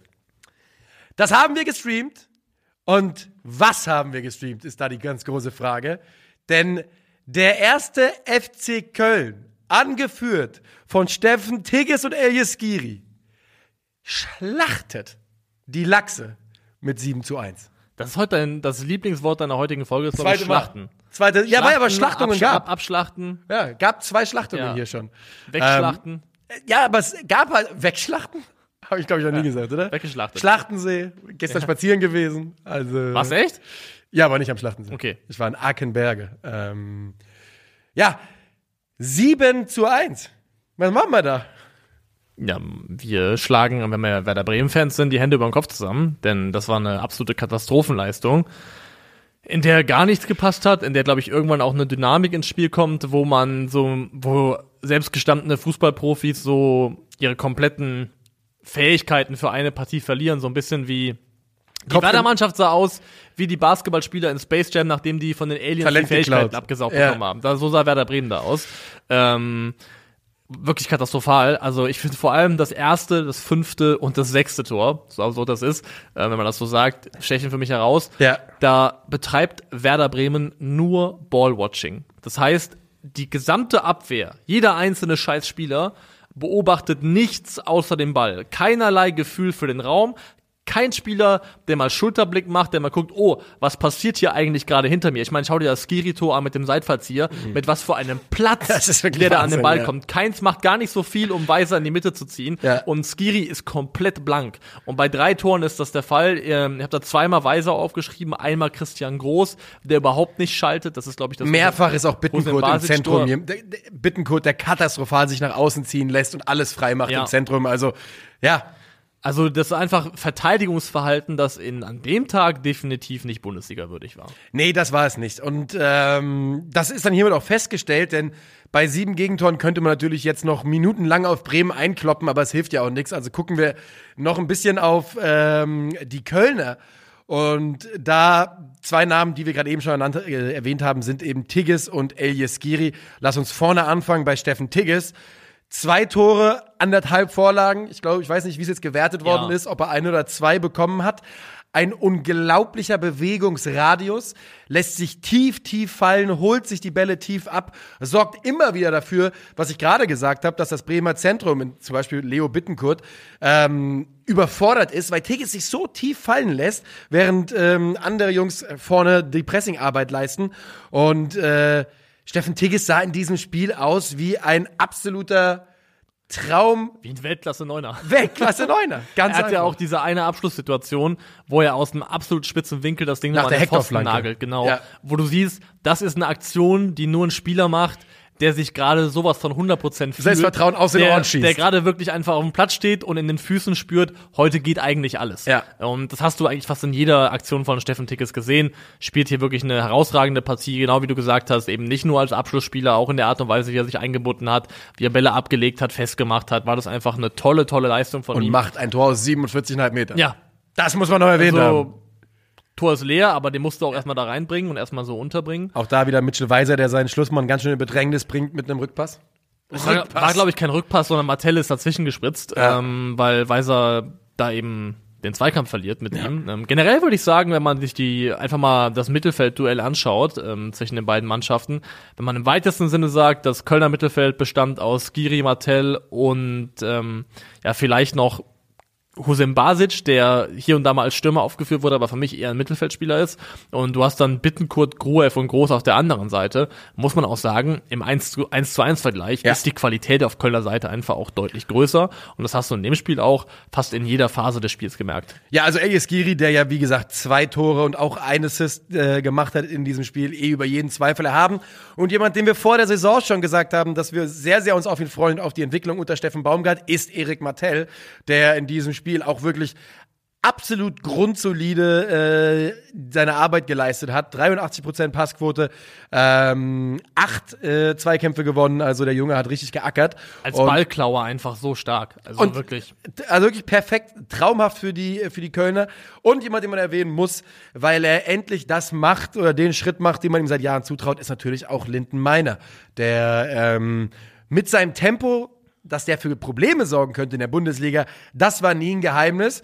Aber ähm, ja, inzwischen ist er auch zielstrebig genug und äh, ist in diesem Spiel auch in, einer der äh, entscheidenden Kölner Offensivspieler. Genau, es gab schon Spiele, die er diese Saison für den FC gemacht hat, wo er extrem frustrierend war zum Zuschauen, ja. weil er einfach schlechte Entscheidungsfindung hatte, große Chancen hat liegen lassen. Aber ich finde auch, du hast vollkommen recht, er wächst da gerade in eine Rolle als so ein bisschen Zweit Flügelspieler, Schrägstrich zweiter Stürmer rein, gerne auch neben so einem großen ähm, ja, Fixpunkt, wie so eben Stefan Tigges, Steffen Tigges, ähm, wo er sich einfach echt gut macht, wo die Entwicklung stimmt, wo die Entwicklung passt. Und wenn man es mal runterbricht jetzt, äh, Linden Meiner steht in der Bundesliga auf dem Papier gerade bei sieben Scorern, alle 127 Minuten einer. Das ist so. Und ein Elfer rausgeholt. Elfer rausgeholt, also so ungefähr alle anderthalb Spiele einen Scorerpunkt. Ja. Das ist nicht so schlecht. Nö.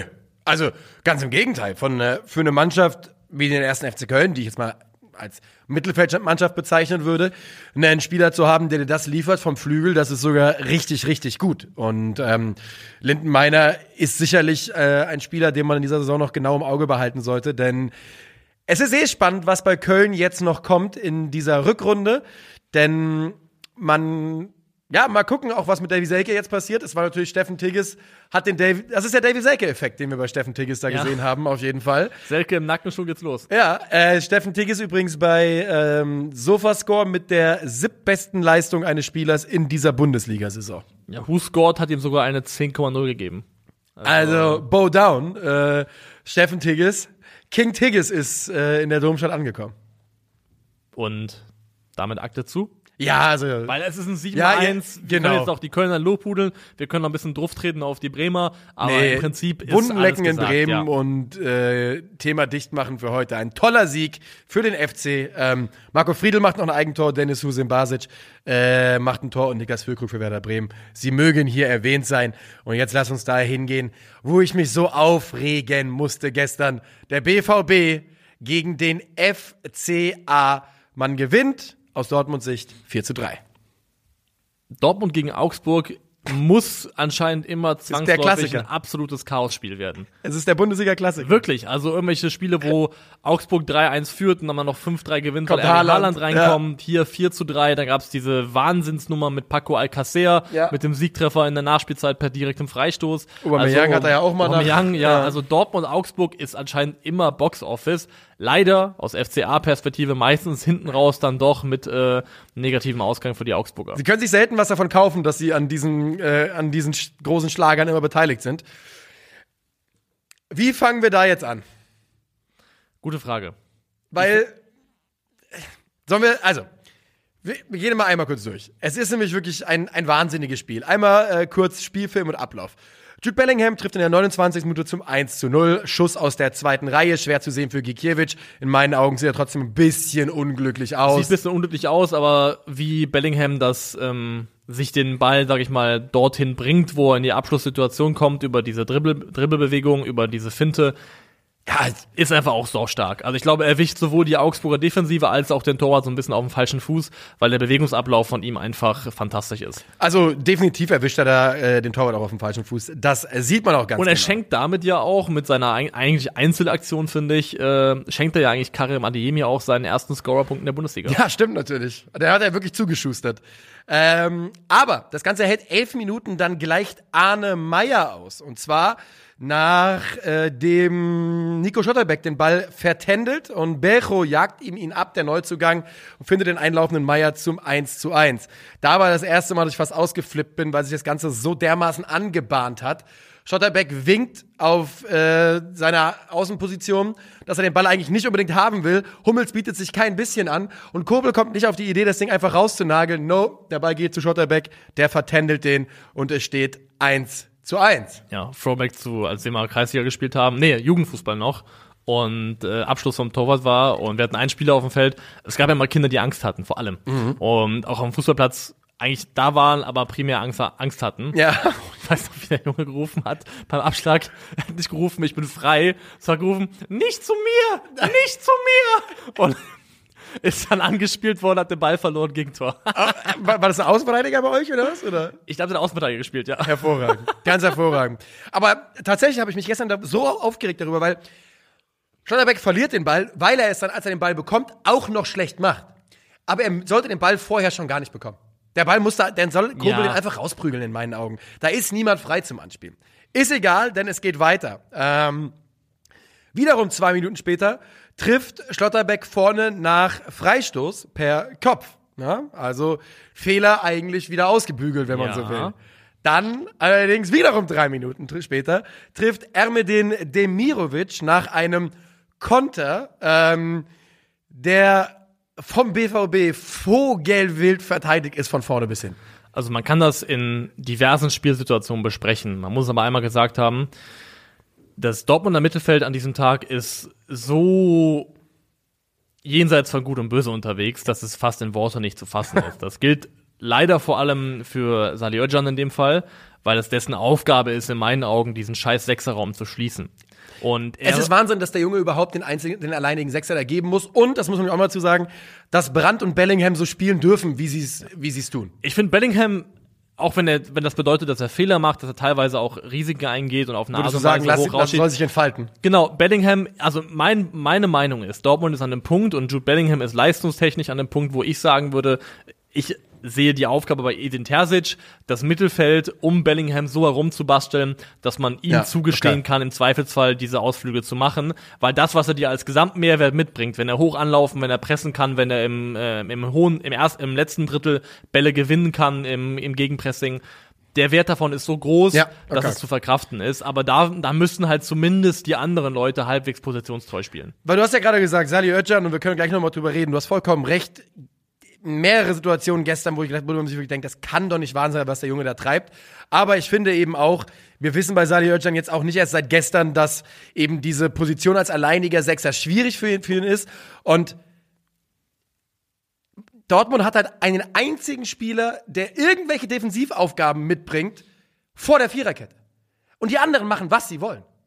Ja. Bellingham, Brandt, Adeyemi, Donny Malen, Yusufa Mukoko machen, was sie wollen. Und dass Özcan dann wenig Raum für Fehler hat, ist ja vollkommen Ja, klar. die Aufgabe ist undankbar, da bin ich komplett bei dir, aber es Trotzdem gab echt eine, eine, einige Situationen, wo er einfach in, in 1 gegen 1 Duelle reingeht, wo er aggressiv und forsch rausschiebt aus seiner Position in Duelle, die er in meinen Augen weder führen muss noch darf, wo es eigentlich das Beste ist, wenn er einfach da bleibt, wo er ist, das Zentrum abdeckt, Passwege zustellt und damit einfach den Raum schließt und nicht in irgendwelche 50-50-Duelle geht, die, wenn sie zu seinen Ungunsten ausgehen, was sehr Alles oft passiert offen ist, plötzlich alles offen ist. ja.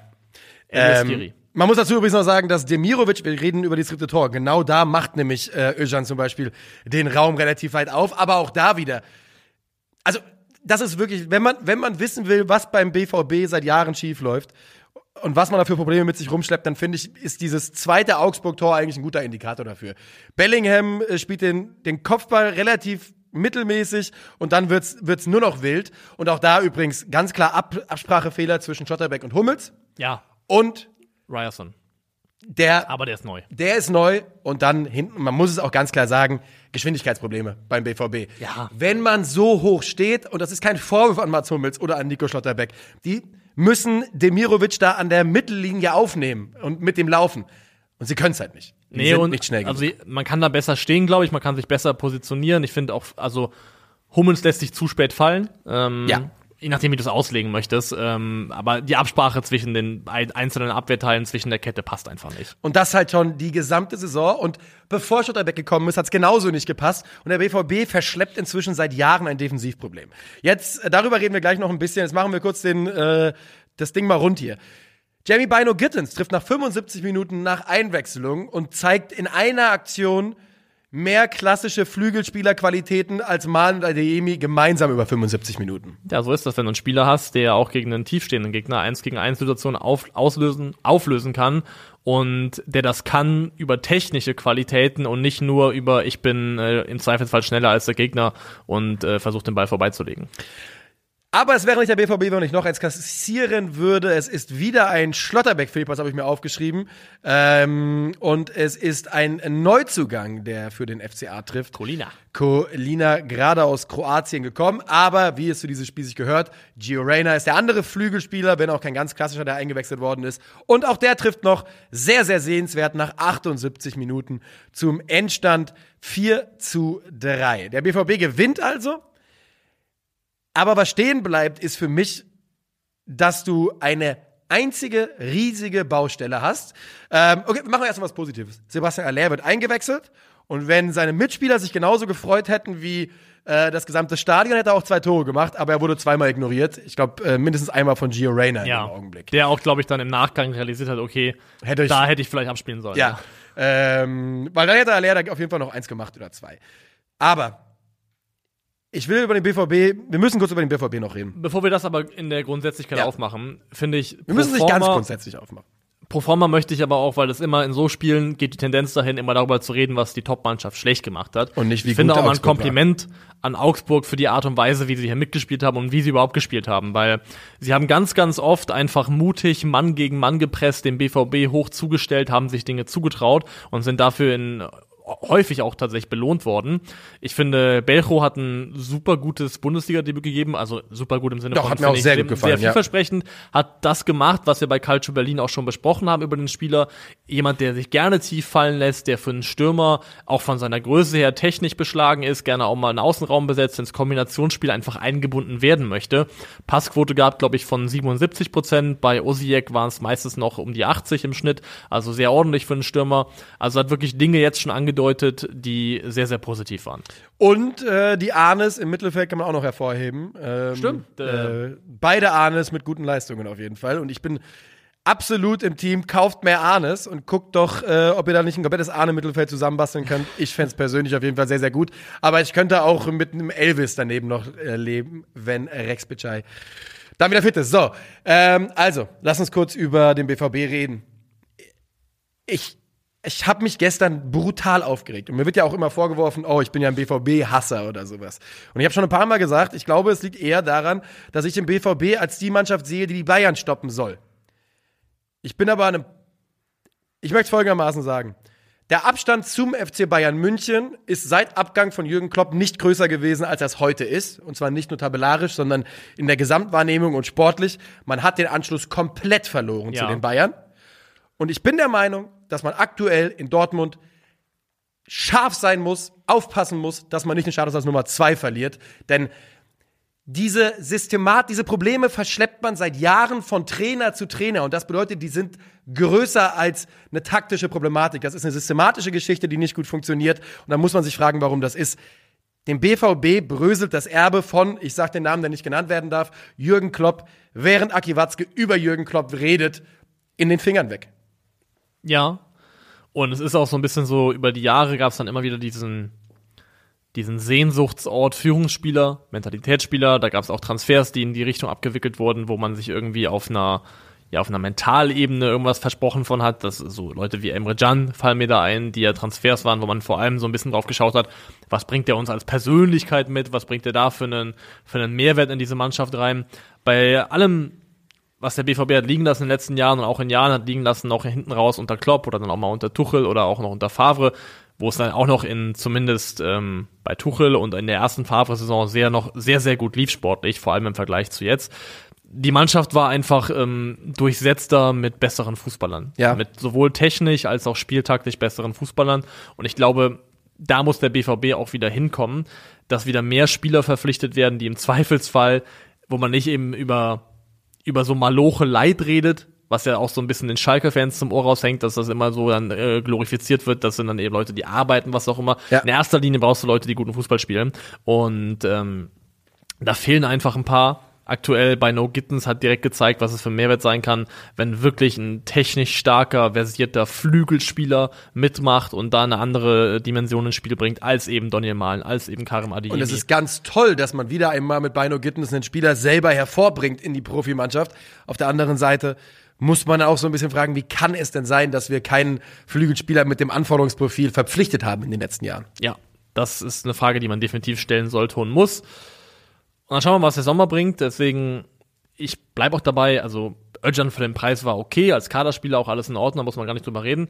100%. Aber Aber mit der Verantwortung, die er jetzt trägt, im das, vergangenen, ist, das wird nicht also funktionieren. Wenn du im vergangenen Sommer einen Kölner Mittelfeldspieler holst aus BVB-Sicht, der dich besser machen soll, dann ist es im Zweifelsfall Elias Skiri. Das Gute ist, der ist im Sommer ablösefrei und vielleicht ist das eine Sache, die man ähm, nachträglich noch nachholen kann. Mhm. Ähm, Die Dortmunder sind ja schon wieder auf jeden Fall.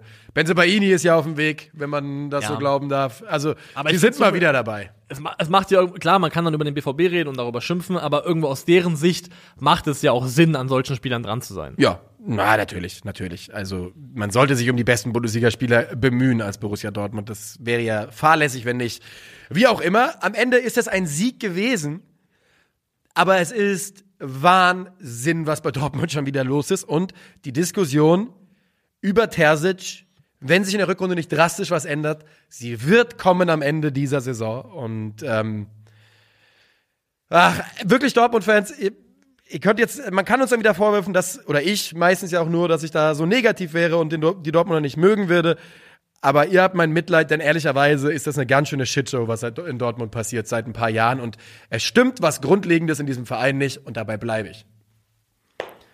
Und damit gehen wir zum letzten Spiel dieses Spieltags. Wir Yes. sind schon lange mit dabei hier. Man merkt, äh, wir haben die Bundesliga vermisst. Ja, wie lange sind wir Äh, denn? Redebedarf, ähm, Stunde 24. Junge, Junge. Äh, vielleicht wird es der all-time längste Folgerekord. Mal schauen. Mal gucken. Ähm, Gladbach gegen Leverkusen und das endet äh, 2 zu 3 aus Gladbacher Sicht und das klingt deutlich enger Ja. und spannender, als es über weite Strecken dieser Partie gewesen ist. Denn der Grund dafür, dass es 3 zu 2 ausgeht, ist Lars Stindl, der ähm, in meinen Augen Spezialist dafür ist, äh, Dinger hinten raus nochmal eng zu machen. Ich Ja, erinnere mich stimmt, nämlich, ja. als die mal ein 3 zu 0 gegen die Eintracht in den 3-3 gedreht haben, war es auch zweimal oder sogar dreimal Stindl. Der war, glaube ich, an allen Toren beteiligt. Und er macht hier in Minute 82 und 96 oder sowas ähm, die Tore. Aber das Ding ist vorher schon auf die Spur gebracht. Und zwar geht es los durch Mitchell Bakker, der nach einem Konter über rechts wieder einmal über Frimpong ähm, am Ende den Rebound bekommt, über den Pfosten. Landet er bei ihm, aber er lässt es sich nicht nehmen. Die Gladbach-Fans zu. Und das finde ich gut. Das finde ich herausragend gut. Genauso muss es sein. Ich fand's natürlich auch wunderbar, ist gar keine Frage. Ich find's vor allem besonders Wenn gut. du dann überlegst, dass Adli noch gegriddied hat danach, hat er auch den Griddy Ja, hat er. Also erst gescht Und dann den der Griddy. Ja. Das ist ja, wenn du, wenn das FIFA Weekend League wäre, würdest du ja als Toxisch. Gegner Du komplett Nachricht durchdrehen. geschrieben. Ja, Nachricht geschrieben. weil Ja. Du toxisches Arschloch, aber Ja. so ist doch gut. Ja, also wunderbar. Ich bin da ja eh all for it. Insbesondere beim, beim Mitchell Bakker, der nun wirklich mit diesem Angriff so überhaupt nichts Ja, zu tun hat, sondern wirklich den Ball über den Pfosten bekommt und als erstes reagiert. Da zu schischen, finde ich, hat eine ganz, ja, äh, finde ich ganz Ich besonders finde vor allem. Schischen geht ja eigentlich immer so in Richtung von Leuten, die irgendwie gesagt haben, du Ja, kannst es nicht. ja, und dann, was haben die damit zu tun? Also, psch. Ähm, es gab halt im Vorfeld so ein bisschen Witze darüber, dass, dass die Leverkusen, und da darf man durchaus Witze drüber machen, nur 2000 Auswärtsfans mitbringen oder so ähnlich. Ähm, es ist aber so, dass die Leverkusener, die nach einem Konter über Armin Adli, ähm, der Elvedi so dermaßen davon läuft, und wir reden wieder über zu langsame Innenverteidiger, mit einem 2 zu 0 in die Halbzeit geht und das auch vollkommen zu Recht. Ähm, Gladbach hat in Halbzeit 1 gar keinen Zugriff. LWD steht da aber auch, also, seine, Ausg seine Ausgangslage ist schon sensationell beschissen. Ja, Ähm, aber ja. Und dann fehlt das Tempo einfach. Generell würde ich sagen, Bezug auf Gladbach, hochstehen und wenig bis gar keinen Zugriff haben, ist gegen eine Mannschaft, die sich unter Xabi Alonso zunehmend in ein echtes Umschaltmonster entwickelt, einfach eine sehr, sehr schlechte Kombination. Ich würde da einen Schritt weiter gehen und sagen, sie sind das ganz offiziell. Ja. Ich finde, das ist eine, also aus dem Bauch raus hätte ich, glaube ich, Leverkusen als die äh, furchteinflößendste Umschaltmannschaft und die Eintracht auf zwei. Die Ja. Bayern, wobei die Bayern, die Bayern kommen halt selten in eine klassische Ja, Umschaltsituation. aber wenn sie, wenn sie dann können reinkommen, dann sind sie, Wenn, dann sind sie wahrscheinlich die Nummer eins, ja. Aber das ist für mich in meinen Augen eines der größten Gladbacher Probleme, einfach über alle Mannschaftsteile verteilt in allen Phasen des Spiels grundsätzlicher Mangel an Intensität. Also das 1 ist- zu 0, guckt auf Rami Benzebaini. So, ihr könnt nicht lange auf ihn gucken, denn der nominelle Linksverteidiger in einer Viererkette, also einer, der ganz klar mit Defensivaufgaben bedacht ist, wird abgeschüttelt von Frimpong und kommt einfach nicht zurück. Der bleibt einfach rechts außen stehen und gestikuliert. Und das, äh, Intensität ist genau das Stichwort dazu. Ja, und beim 3 zu 0 siehst du es auch von Julian Weigel. Da finde ich, siehst du es sowohl in der Art und Weise, wie er die unmittelbaren direkten Duelle führt, als auch da, wie er den, ähm, den Passweg für den Doppelpass eben nicht zustellt. Gladbach ist die Mannschaft in der Bundesliga mit den zwei, zweitwenigsten Fouls pro Spiel. Sie sind Platz 16 bei, alles laut Y-Scout, bei Challenge Intensity. Das besagt Duelle, Tacklings und Interceptions pro Minute gegnerischen Ballbesitzes. Das heißt, äh, mit welcher Intensität arbeitest du gegen den Ball, während der Gegner den Ball hat. Platz 16, Platz 18 immer noch bei Passes per Defensive Action, also ähm, wie viele Pässe erlaubst du dem Gegner in seiner eigenen Hälfte grob gesprochen, bevor du in irgendeiner Form das Ganze unterbindest mit einer eigenen Defensivaktion. Ähm, das muss per se nicht, also das sind, das sind Werte, die müssen nicht per se aussagen, dass du irgendwie schlecht bist oder nicht erfolgreich sein kannst, aber wenn du sie eben im Kontext siehst, von dem wie Gladbach aktuell spielt, in meinen Augen ganz klarer Mangel an Zugriff, Mangel an Intensität ja. gegen den Ball, einfach mangelhaft, was Gladbach unterm Strich macht. Und das manifestiert sich ja auch ganz klar in Ergebnissen. Wenn man mal schaut, seit der Länderspielpause im September, in dem, was danach kam, hat Gladbach in neun Bundesligaspielen zehn Punkte geholt und ist im Pokal gegen Darmstadt ausgeschieden. Und nach Expected Points nur für diesen Bereich auf Platz 16. Also ganz klar. Ähm, kein, guter, also, kein guter Trend zu erkennen. Nee. Und was mir aufgefallen ist in diesem Spiel ist, man hat ja diese seltsame Konstellation im Zentrum bei Gladbach mit Weigel, Kone und dann Kramer, der von seiner. Das muss man mal jetzt auch Ja, es also reicht, es war, weil das es funktioniert. War eine, es war eine lustige ja, Idee. Genau. Es hat mal ein, zwei Spiele gut geklappt, aber ja. Kramer auf der 10 ist irgendwann Wirklich, vorbei. es reicht. Es reicht. Es funktioniert nämlich nicht, denn der Gedanke dahinter war ja auch so ein bisschen, dass Kramer dann gegen den Ball natürlich Defensivaufgaben übernehmen soll. Ihm fehlt die Athletik dazu, um das wirklich zuzulaufen. Und so führt es dazu, dass man ein komplett harmloses Mittelfeld hat, das den Ball so ein bisschen rotieren lassen kann. Gladbach ja mit 60 Prozent Ballbesitz in diesem Spiel, aber es kommt nichts raus. Und ähm, ja, Gladbach ist der Trend, du hast es gerade gesagt, geht ganz klar in die falsche Richtung. Alles einfach auch ein bisschen zu langsam, was darum läuft. Also ja. Ngumo wurde ja verpflichtet, mit sich darauf auch Tempo reinzubringen, hat dann aber auch zentral gespielt. Also Tyram hat gefehlt und dann ohne Tyram, also Gladbachs ähm, oder die Art und Weise, wie Gladbach Gegner bedroht, auch in die Tiefe rein, mit Zuspielen, Zuspielen hinter die Kette vielleicht, das verschwindet halt komplett fast mit der Abwesenheit von Markus Thuram. Also einfach in allen Teilen, also Hofmann, Player, das sind alles technisch fantastische, intelligente Spieler, aber du musst irgendjemanden haben, der auch eine Athletik mitbringt, der Tempo mitbringt, ja. der Körperlichkeit mitbringt und dann eben auch vielleicht ein Ziel sein kann für diese Leute und deren Pässe. Und man sieht ja genau, wenn man dann auf die Leverkusener Seite guckt, sieht man genau das. Man sieht Tempo auf fünf Positionen, richtig schnelle Spieler und körperliche Qualität, körperliche ähm, Stärke im Zentrum. Und eine Sache, die man auch mal sagen muss, wenn man guckt, dass Gladbach Skelly, Stindl, Wolf, Neuhaus und Hermann eingewechselt hat und ansonsten noch Netz, Janschke und Olschowski auf der Bank saßen. Ein bisschen mehr Qualität von der Bank würde Gladbach wahrscheinlich auch gut tun, aber fairerweise ja. ein paar Verletzungen natürlich gerade. Ja, und du hast bei Leverkusen eben vollkommen recht. Wenn du schaust, Adli, Diaby, alleine Adli, Diaby, Frimpong und dann hast du noch Hudson Odoi von der Bank. Ja. Ähm, das ist das ist ein Tempo, das ist eine Intensität, mit der du einen Gegner bespielen kannst, mit der du Räume überbrücken kannst, die ist einfach super gefährlich und das hast du hier auch wieder gesehen. Also übrigens gestern, als man auch gesehen, Mitchell Bakker, der ist nicht so antrittsschnell, aber ja. die Endgeschwindigkeit, wenn Bakker Tempo aufnimmt, ist auch wirklich in Ordnung. Und da muss, muss man einfach festhalten, Leverkusen ist jetzt an einem guten Punkt. Also das hat sich gefestigt unter Xabi Alonso. Die Ergebnistendenz stimmt auf jeden Fall. War jetzt, glaube ich, der dritte Sieg in Folge oder sowas. Ähm, Winterpausen übergreifend. Also absolut äh, Trend in die richtige Richtung. Punktetechnisch jetzt bis auf einen Zähler an Gladbach aufgeschlossen. Ich glaube, vierter Sieg in Folge für Leverkusen. Kann sogar der vierte ja. sein, ja. Hast wahrscheinlich recht. Also von daher, Leverkusen, die Grundtendenz absolut in Ordnung. Ja, das, ich gehe gerade durch. 5-0 gegen Union, 2-1 gegen Köln, äh, 2-0 gegen Stuttgart und jetzt äh, gegen Gladbach. Also die Leverkusener mit vier Siegen in Folge, eine der formstärksten Mannschaften der Liga. Und Gladbach muss auch langsam aufpassen, denn ähm, wie gesagt, es ist noch alles eng, aber es gibt viele starke Mannschaften aktuell und Europa kann dann relativ schnell weit weg sein.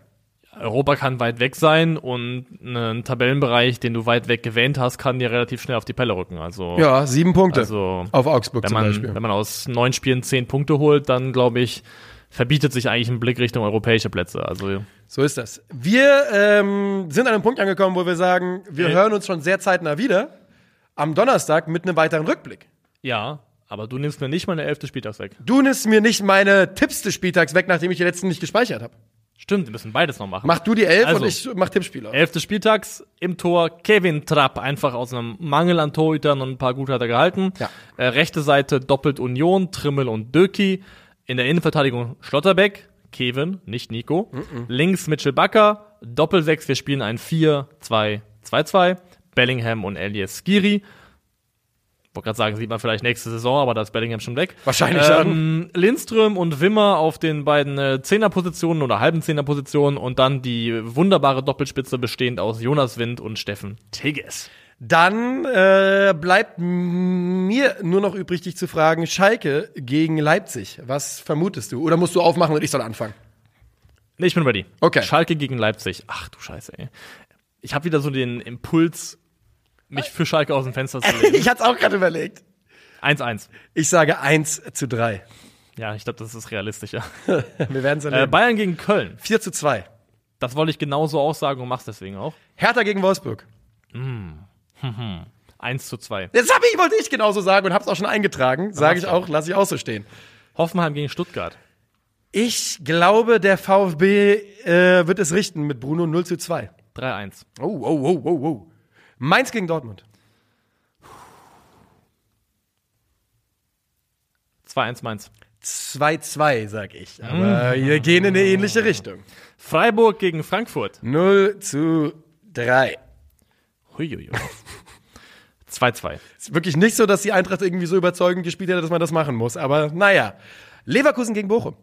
Leverkusen-Bochum äh, 4 zu 1. Sang und klanglos 2 zu 0. Werder gegen Union 1-1. 2-1. Uh. Und dann haben wir hinten raus noch Augsburg gegen Gladbach.